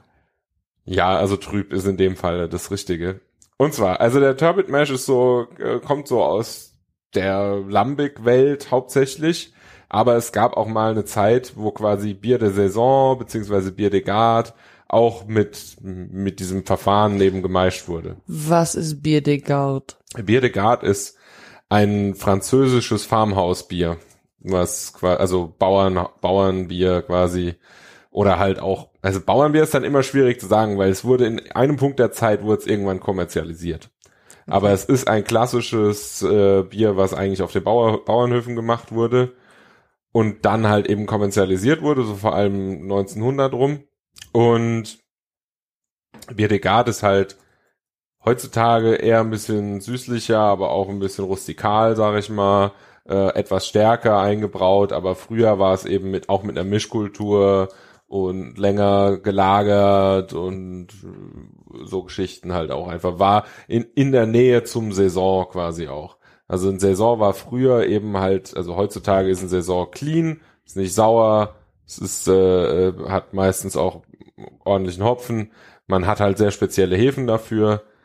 Aber früher war es auch sauer und früher war es auch funky und hat ein bisschen halt auch ähnlich wie ein Lambic gerochen, wurde auch als Blending für Lambic benutzt und so weiter, also äh, als Misch, Mischgrundlage quasi. Blending. Nur weil du Blendin heißt, haha. Ist auch Das jetzt interessiert egal. uns überhaupt Ja, nicht, genau. Turbot Wir- Mesh. Wir machen mit Turbot Mesh weiter. Äh, und zwar, was ist der Sinn davon? Und zwar ein maximales Extrakt aus ungemälzten Getreiden zu ziehen. Es wird quasi meistens ein hoher Anteil an ungemälzten Getreiden genutzt, also 40 Prozent bei den Lambic-Suden oftmals. Und in dem Moment versucht man auch möglichst viele komplexe Kohlenhydrate beziehungsweise sogar auch Stärke im Endeffekt rauszuziehen. Mir fällt gerade ein, Lambic ist garantiert was, was man nicht mal unbedingt im Hobbybraubereich kennt. Sollte man kurz erwähnen. Ja, Ja, nicht jeder ist okay. so, so verrückt Also, wie du, Bene. Gut, okay. Also Lambic ist ein spontan vergorenes belgisches Bier, was quasi ohne den Zusatz von Hefe ähm, nur mit den Bakterien und Hefen, die im Umkreis sind, eben äh, vergärt. Das dauert dann sehr lange. Das heißt, es lagert meistens zwischen ein und drei Jahre und dann wird später ein Blend draus gemacht oder Frucht hinzugesetzt. Der Blend aus den verschiedenen alten Lambics, also ein, zwei und dreijährigen, traditionell heißt Göse. Äh, und in, in, wenn man quasi einfach nur eine Frucht dazu gibt, dann ist es dann einfach die Frucht, meistens der französische Name, sowas wie äh, Framboise. Framboise, aber auch Krieg, was dann wiederum nicht der französische Name ist, sondern der Holländ, also der flämische, was dann Kirschen heißt, also Krieken sind Kirschen, oder also holländisch eigentlich eher, wie auch immer, ist, das ist flämisch, also das ist ja eigentlich dasselbe, Ja. aber das darf man keinem sagen, sonst hauen die uns. Ähm, genauso wie wenn du sagst bayerisch und ähm, Deutsch ist dasselbe, so ungefähr. Aber es rentiert sich mal nach Belgien zu gehen und mal einen Lambic, einen Krieg und einen Gös zu trinken. Ja, auf jeden Fall, aber man muss darauf achten, dass es äh, Ode davor steht, weil ansonsten kriegt man gepanschter Süßkram. Also Ode Lambic, Ode Gös, Ode Krieg, das sind alles ähm, ungezuckerte, ungesüßte Lambics. Nee, das Fiese ist nicht gezuckert. Das Problem ist, Zucker würden vergehren. Äh, Ja. Sie nehmen gerne Süßstoffe. ja, aber viele auch Zucker und pasteurisieren dann halt. Ja, aber also die, Ja. die gro also es gibt Ja. einige große, die benutzen leider Süßstoffe und das ist sehr fies, wenn man dann Mhm. noch diesen metallischen Süßstoffgeschmack da drin hat. Aber Genau, was zum Beispiel lecker. Spaß macht, ist, wenn er zum Beispiel, ähm, weil wir, der, also auch das ist ja nach Deutschland als Trend rüber geschwappt und wenn man von Heiden äh, Peters dann mal ein Framboise vom Fass bekommt, das macht im Sommer total viel Spaß, weil es einfach ein angenehmes, mildes Himbeerbier ist. Genau, aber wie gesagt, also auf jeden Fall die Klassiker probieren. Und zwar, also ich äh, äh, empfehle de Troch von der Göse her, das ist die Ode Göse. Dann eben äh, Li, äh, Lindemanns, ähm, Cuvée René und de, das Krieg von denen, das Ode Krieg quasi. Dann Bohn, auch alles die Mariage Parfait und die ganzen Sachen. Ähm, Cantillon, wenn man es bekommen kann, aber ist jetzt nicht unbedingt nötig. Es gibt auch ganz viele andere. Dann natürlich einer meiner All-Time Favorites, das ist dann ähm, Girardin Black Label. Man merkt schon, sobald es irgendwie um Ja. Spontanvergärungen geht, hört Bene nicht mehr auf zu reden, wenn man auf einem ganz anderen So, Thema warum? ist. Wir sind beim Maischen. Äh, okay, gehen wir mal weiter. Gehen wir mal weiter zu Turbot Mash. Also jetzt so ein klassischer Turbot Mash Maischevorgang. Ja. Man meischt bei 45 Grad ein. Das ist ja eine, eine Protein, also eine, so eine Gummistoffrast sozusagen oder halt Proteinrast. Sehr dick meischt man ein. Okay. Was, wie? Nicht. Alles klar. So, äh, dann nimmt man eine Heißwasserinfusion und macht, äh, die, also hebt die Temperatur der Maische auf 56 Grad. Und jetzt holt man sich quasi Flüssigkeit aus diesem äh, Bottich raus, aber kein, keine Körner drin, gar nichts. Also man läutert sozusagen aus diesem Läuterbottich ab und nimmt diese Flüssigkeit, das ist jetzt also nur Flüssigkeit, vier bis fünf Prozent des Gesamtvolumens und erhitzt das Ganze auf 90 Grad. In dem Moment denaturiert man äh, die ganzen Enzyme und man nimmt auch, also dadurch, dass er quasi eigentlich sich noch nicht so wirklich gelöst hat, nimmt man die Stärke mit raus. So. Jetzt geht man mit einer anderen Infusion quasi auf 66 Grad. Das ist dann die Hauptrast, da wird dann das meiste verzuckert. Und holt sich wieder ähm, quasi Flüssigkeit und das ist dann 24 Prozent des Gesamtvolumens des Biers. Also nicht Gesamtvolumen, was drin ist, sondern das, was später das ganze Bier ist. Also schon eine Menge. Und danach macht man eine nächste Infusion auf 72 Grad, das ist dann die Verzuckerung und äh, nimmt quasi den verbleibenden Rest der Flüssigkeit und läutert ihn dann später ab. So, und jetzt nimmt man diese Turbid Pulse, also quasi diese, diese, wo man weggezogen hat und quasi auf 90 Grad erhitzt hat und packt sie wieder in den Maischebottich. Also wir, wir gehen wieder her und packen sie oben drauf, dann hat das Ganze 88 Grad, was eine sehr hohe Abmaischtemperatur ist im Vergleich zu anderen. Und mit dem macht man dann quasi auch, also man, man, man läutert dann, äh, also genau, man läutert und man ähm, schwänzt an mit eben 88 Grad heißem Wasser. So, das ist natürlich jetzt ein ganz, also ein ziemlich rustikales ähm, Maischeverfahren. Also da erstens erzeugt man viel Stärke, man äh, läutert, also man läutert sehr hoch ab mit einer hohen Temperatur und zieht damit sehr viel Tannine raus. Also eigentlich so all das, was man nicht in einem Lagerbier will oder in anderen Bieren will, aber bei solchen komplexen Bieren, wo halt eben auch viele komplexe Bakterien und Hefen dabei sind, ist sowas äh, ziemlich gut, weil die quasi eben diese komplexen ähm, Zucker beziehungsweise Stärkemoleküle viel besser anpacken können als alle anderen. Ähm, und dann sieht man, also ich gibt dann jetzt auch zum Beispiel Untersuche, Untersuchungen von, von so einer Würze, die dann quasi von aus so einem Turbid Mesh kommen. Und da haben wir jetzt äh, 62 Prozent aller Zuckermoleküle sind unter dreikettig, also entweder Mono- oder Disaccharide, also einfach Zweifachzucker. Das ist relativ simpel. Das ist dann quasi Maltose oder Saccharose, Fructose, Dextrose äh, etc und 18% sind von drei bis sechskettig. Das ist dann Maltotriose oder Maltotetraose oder dann das eben, was die Nummer 6 ist. Und dann der ganze Rest, also wir sprechen jetzt hier von ähm, 20% die sind alle höher als sechskettig. Also für normale Hefen völlig unvergehrbar. Völlig unvergehrbar. Und 8% davon sind über 185-kettig. Das sind astreine Stärken weil da ist noch gar nichts passiert quasi damit. Also das ist einfach so, wie es aus dem Korn kommt und gerade so hm. gelöst halt. Also ungefähr. tatsächlich erinnere ich mich dran, ich habe mal so am Anfang, als ich angefangen habe Bier zu brauen, so ein Bierbrauerbuch für Anfänger geschenkt bekommen.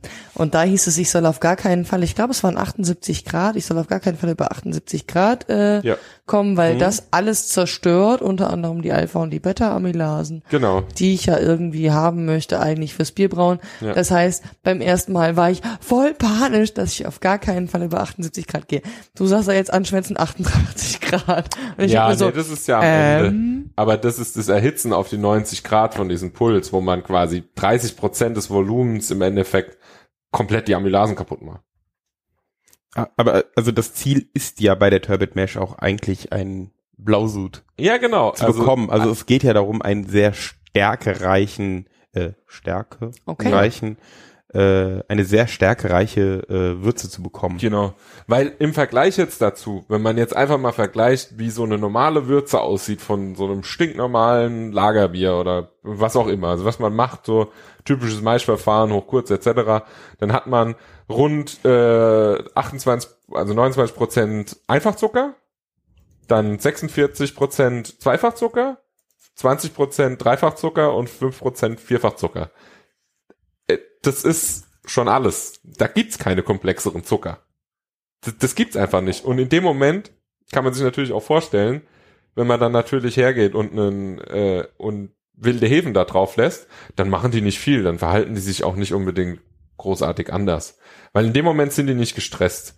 Und wenn man quasi, also Natürlich werfen die auch Phenole und machen andere Sachen und sowas, aber je einfacher die es haben, um irgendwas zu vergären, desto weniger Vielfalt entsteht da auch, desto weniger, Mhm. Äh, sag ich mal, müssen die sich anstrengen oder andere Organismen können dann auch ein bisschen weniger dann arbeiten, desto weniger müssen die Sym- eine Symbiose eingehen, Sachen austauschen etc. Und dadurch entstehen natürlich auch Geschmacksstoffe und sowas.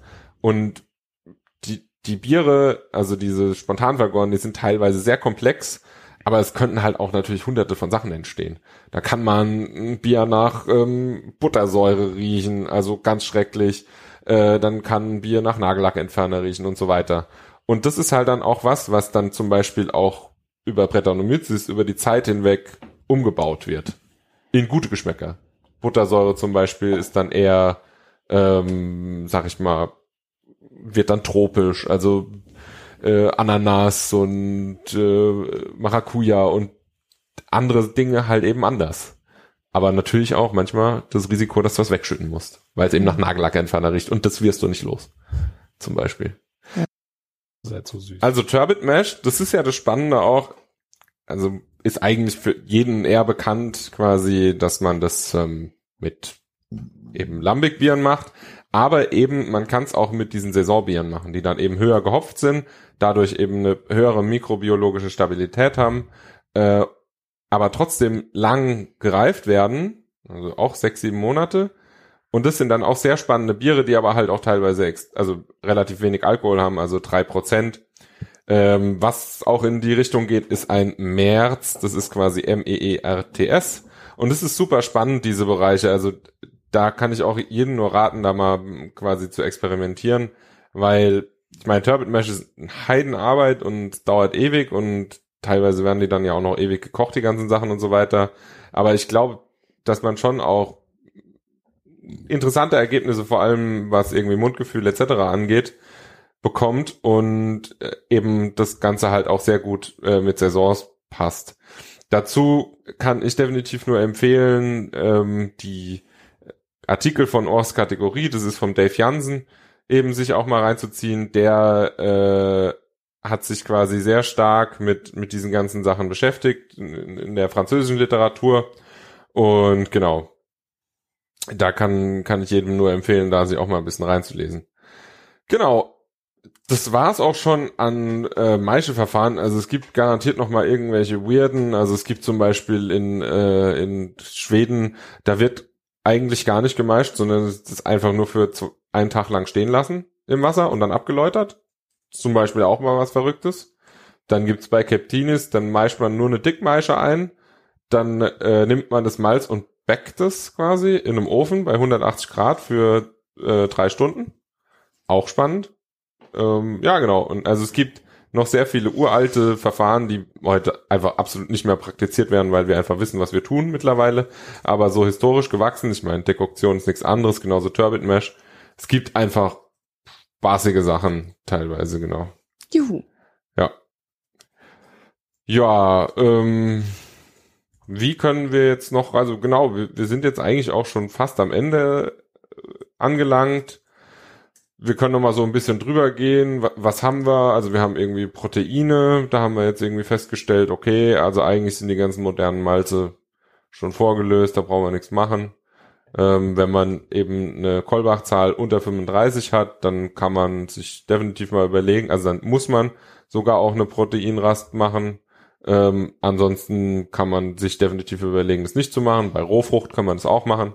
Aber da kann man dann halt auch eben eine Teilproteinrast machen und dann eben danach einmeischen, um eben zu verhindern, dass die Proteine, die im normalen Malz sind, halt auch nochmal denaturiert werden. Ähm, oder halt verkleinert werden, nicht denaturiert. Ähm, dann haben wir diese verschiedenen Zucker. Es gibt eben dieses Maltose, Maltotriose, Maltotetriose und so weiter. Und eben diese Balance macht halt dann, also da kann man auch ein bisschen spielen, um quasi verschiedene Hefen können dann quasi zum Beispiel Maltotriose nicht oder Maltotetriose und manche können sie oder halt können es unterschiedlich gut. Das ist dann zum Beispiel eine englische kann das halt weniger gut als jetzt irgendwie eine deutsche Obergärige oder Untergärige können das ein bisschen besser und so weiter. Und da haben wir dann natürlich ähm, auch unterschiedliche Ergebnisse, je nachdem, welche Zucker wir eben fördern. Wir hatten das Thema Melanoidine eben bei, bei der Dekoktion, aber kann man halt auch über Malz im Endeffekt einbringen.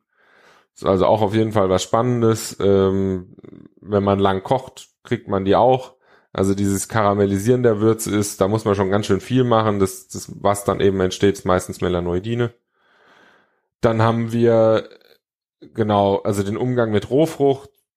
Da haben wir festgestellt, ja, diese ganzen, also diese Koch, Kochdinger, wo man eben eine Rohfruchtmaische macht, die sind jetzt nicht unbedingt notwendig. Ähm, natürlich ist es besser, wenn man ein vorgelöst, also eine vorverkleisterte Version davon hat, dann muss man sowas dann auch nicht unbedingt machen. Aber wichtig ist es eigentlich nur bei Mais. Genau, bei Mais und Reis ist es auf jeden Fall sehr wichtig, da geht's ohne gar nicht. Und ansonsten, also die meisten holen so und so Flocken und Zeug und dann ist es vorverkleistert. Und selbst wenn man dann einfach, dann sagt man halt, gut, dann macht man halt eineinhalb Stunden eine normale Rast bei der Verzuckerung, dann ist das auch geritzt. Quasi kann man auch machen. Genau. Jetzt kommen wir noch zu einer Geschichte, wo wir quasi noch gar nicht drüber geredet haben, und zwar, wenn wir jetzt Röstmalze haben. Röstmalze sind, da gibt's dann so Diskussionen, dass man die an verschiedenen Punkten gibt, damit man quasi nicht so viel von so einer harschen, bitteren Note bringt. Das wird natürlich ganz stark äh, bequatscht, wenn man dann irgendwie ein Black IPA machen will, wo man eigentlich nur schwarze Farbe haben will, äh, um quasi dann das Bier dunkel zu haben, aber eigentlich ist es ein helles Bier. Äh, ist relativ häufig so, was ich persönlich jetzt nicht unbedingt sonderlich äh, spannend finde. Ich habe letztens ein Black IPA gehabt, wo es quasi eher darum ging, äh, schon eine schokoladige Note zu haben, aber dann halt mit Blaubeeren und Mosaik und Das ist das Geile Sachen. dran. genau eine Röstnote da dran zu haben so ein bisschen. Also es gibt dieses Blaubeer. Also es heißt Blaubeer. Ja, von Bier. genau ja. Und das finde ich ja total geil, weil es halt eben nicht dieses klassische, wir haben mal ein Black IPA gemacht und haben es dunkel Genau. gemacht und es ist ein IPA, sondern es ist halt wirklich ein, ich spiele mit den Röstmalzaromen und habe Ein IPA, IPA, da genau. mit dabei. Das ist das Geile dran. Genau ja. Also weil dieses, ja, also Ja, ja, ich bin genau. großer Fan. Aber das ist halt genau das. Also viele machen halt eben ein IPA, was sie schwarz machen wollen. Da kann man dann auch Sinn mal dafür nehmen. Also eben dieses Färbebier zum Beispiel, was halt auch fast gar nicht röstig ist und sowas. Aber man kann zum Beispiel auch einen Kaltauszug machen. Das kann man natürlich auch für äh, Imperial Stouts machen. Und da gibt's einen schönen Test von Brewlosophy. Ähm, der Link. Ja, genau. Philosophy müssen wir auf jeden Fall verlinken.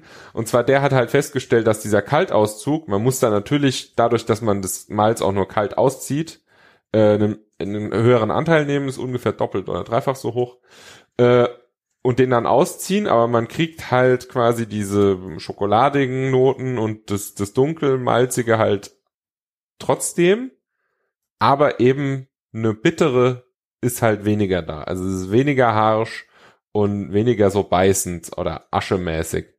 Und das ist halt äh, echt eine spannende Technik quasi, um das Ganze zu machen. Man kann sie natürlich auch komplett mitmeischen. Man kann sie ganz am Ende beim Läutern dazugeben, dass sie eben nur ganz, also nur kürzer quasi im Endeffekt die, ähm, die, die Röstnoten abgeben. Aber wie gesagt, also entweder Kaltauszug oder eigentlich kann man meistens dann komplett mitmeischen, weil dann hat man's. Und dieser Kaltauszug war das, was am besten geholfen hat und was halt auch am kontrolliersten war. Genau. Ist ganz spannend, also vor allem, wenn man halt viel Stouts oder Imperial Stouts braut, dann äh, kann man sich auf jeden Fall mal den, den ganzen Link reinziehen. Aber genau, das hat halt auch noch ein bisschen so zum Maischen gehört, aber ansonsten hatte ich jetzt eigentlich nichts mehr vom Maischen. Ich glaube, wir sind durch. Ja, mit der Welt. Ja. und allem anderen. Wir haben jetzt auch lang genug über Maischen geredet und über anders, alles andere. Wir halten fest Genau. von der Folge, Maischen ist deutlich komplexer, als man auf den ersten Blick denken könnte. Ja, gut. Ich dachte mir, ich dachte beim ersten Bier, auch Maischen, das kriege ich hin, ein bisschen Temperatur reinhalten. Aber das Ding ist, das Spannende ist ja, was man beim Maischen alles machen kann. Und wir müssen eine Malzfolge machen. Da kommen wir nicht drum rum. ja, Mhm. Ähm, ich organisiere uns einfach einen coolen Melzer oder eine Melzerin. Das passt schon. Und ähm, ansonsten war es uns eine Ehre, diese Folge zu machen und bis zum nächsten Mal, war? Jo, Bis zum nächsten Mal. ciao. Bis zum nächsten Mal. Tschüss.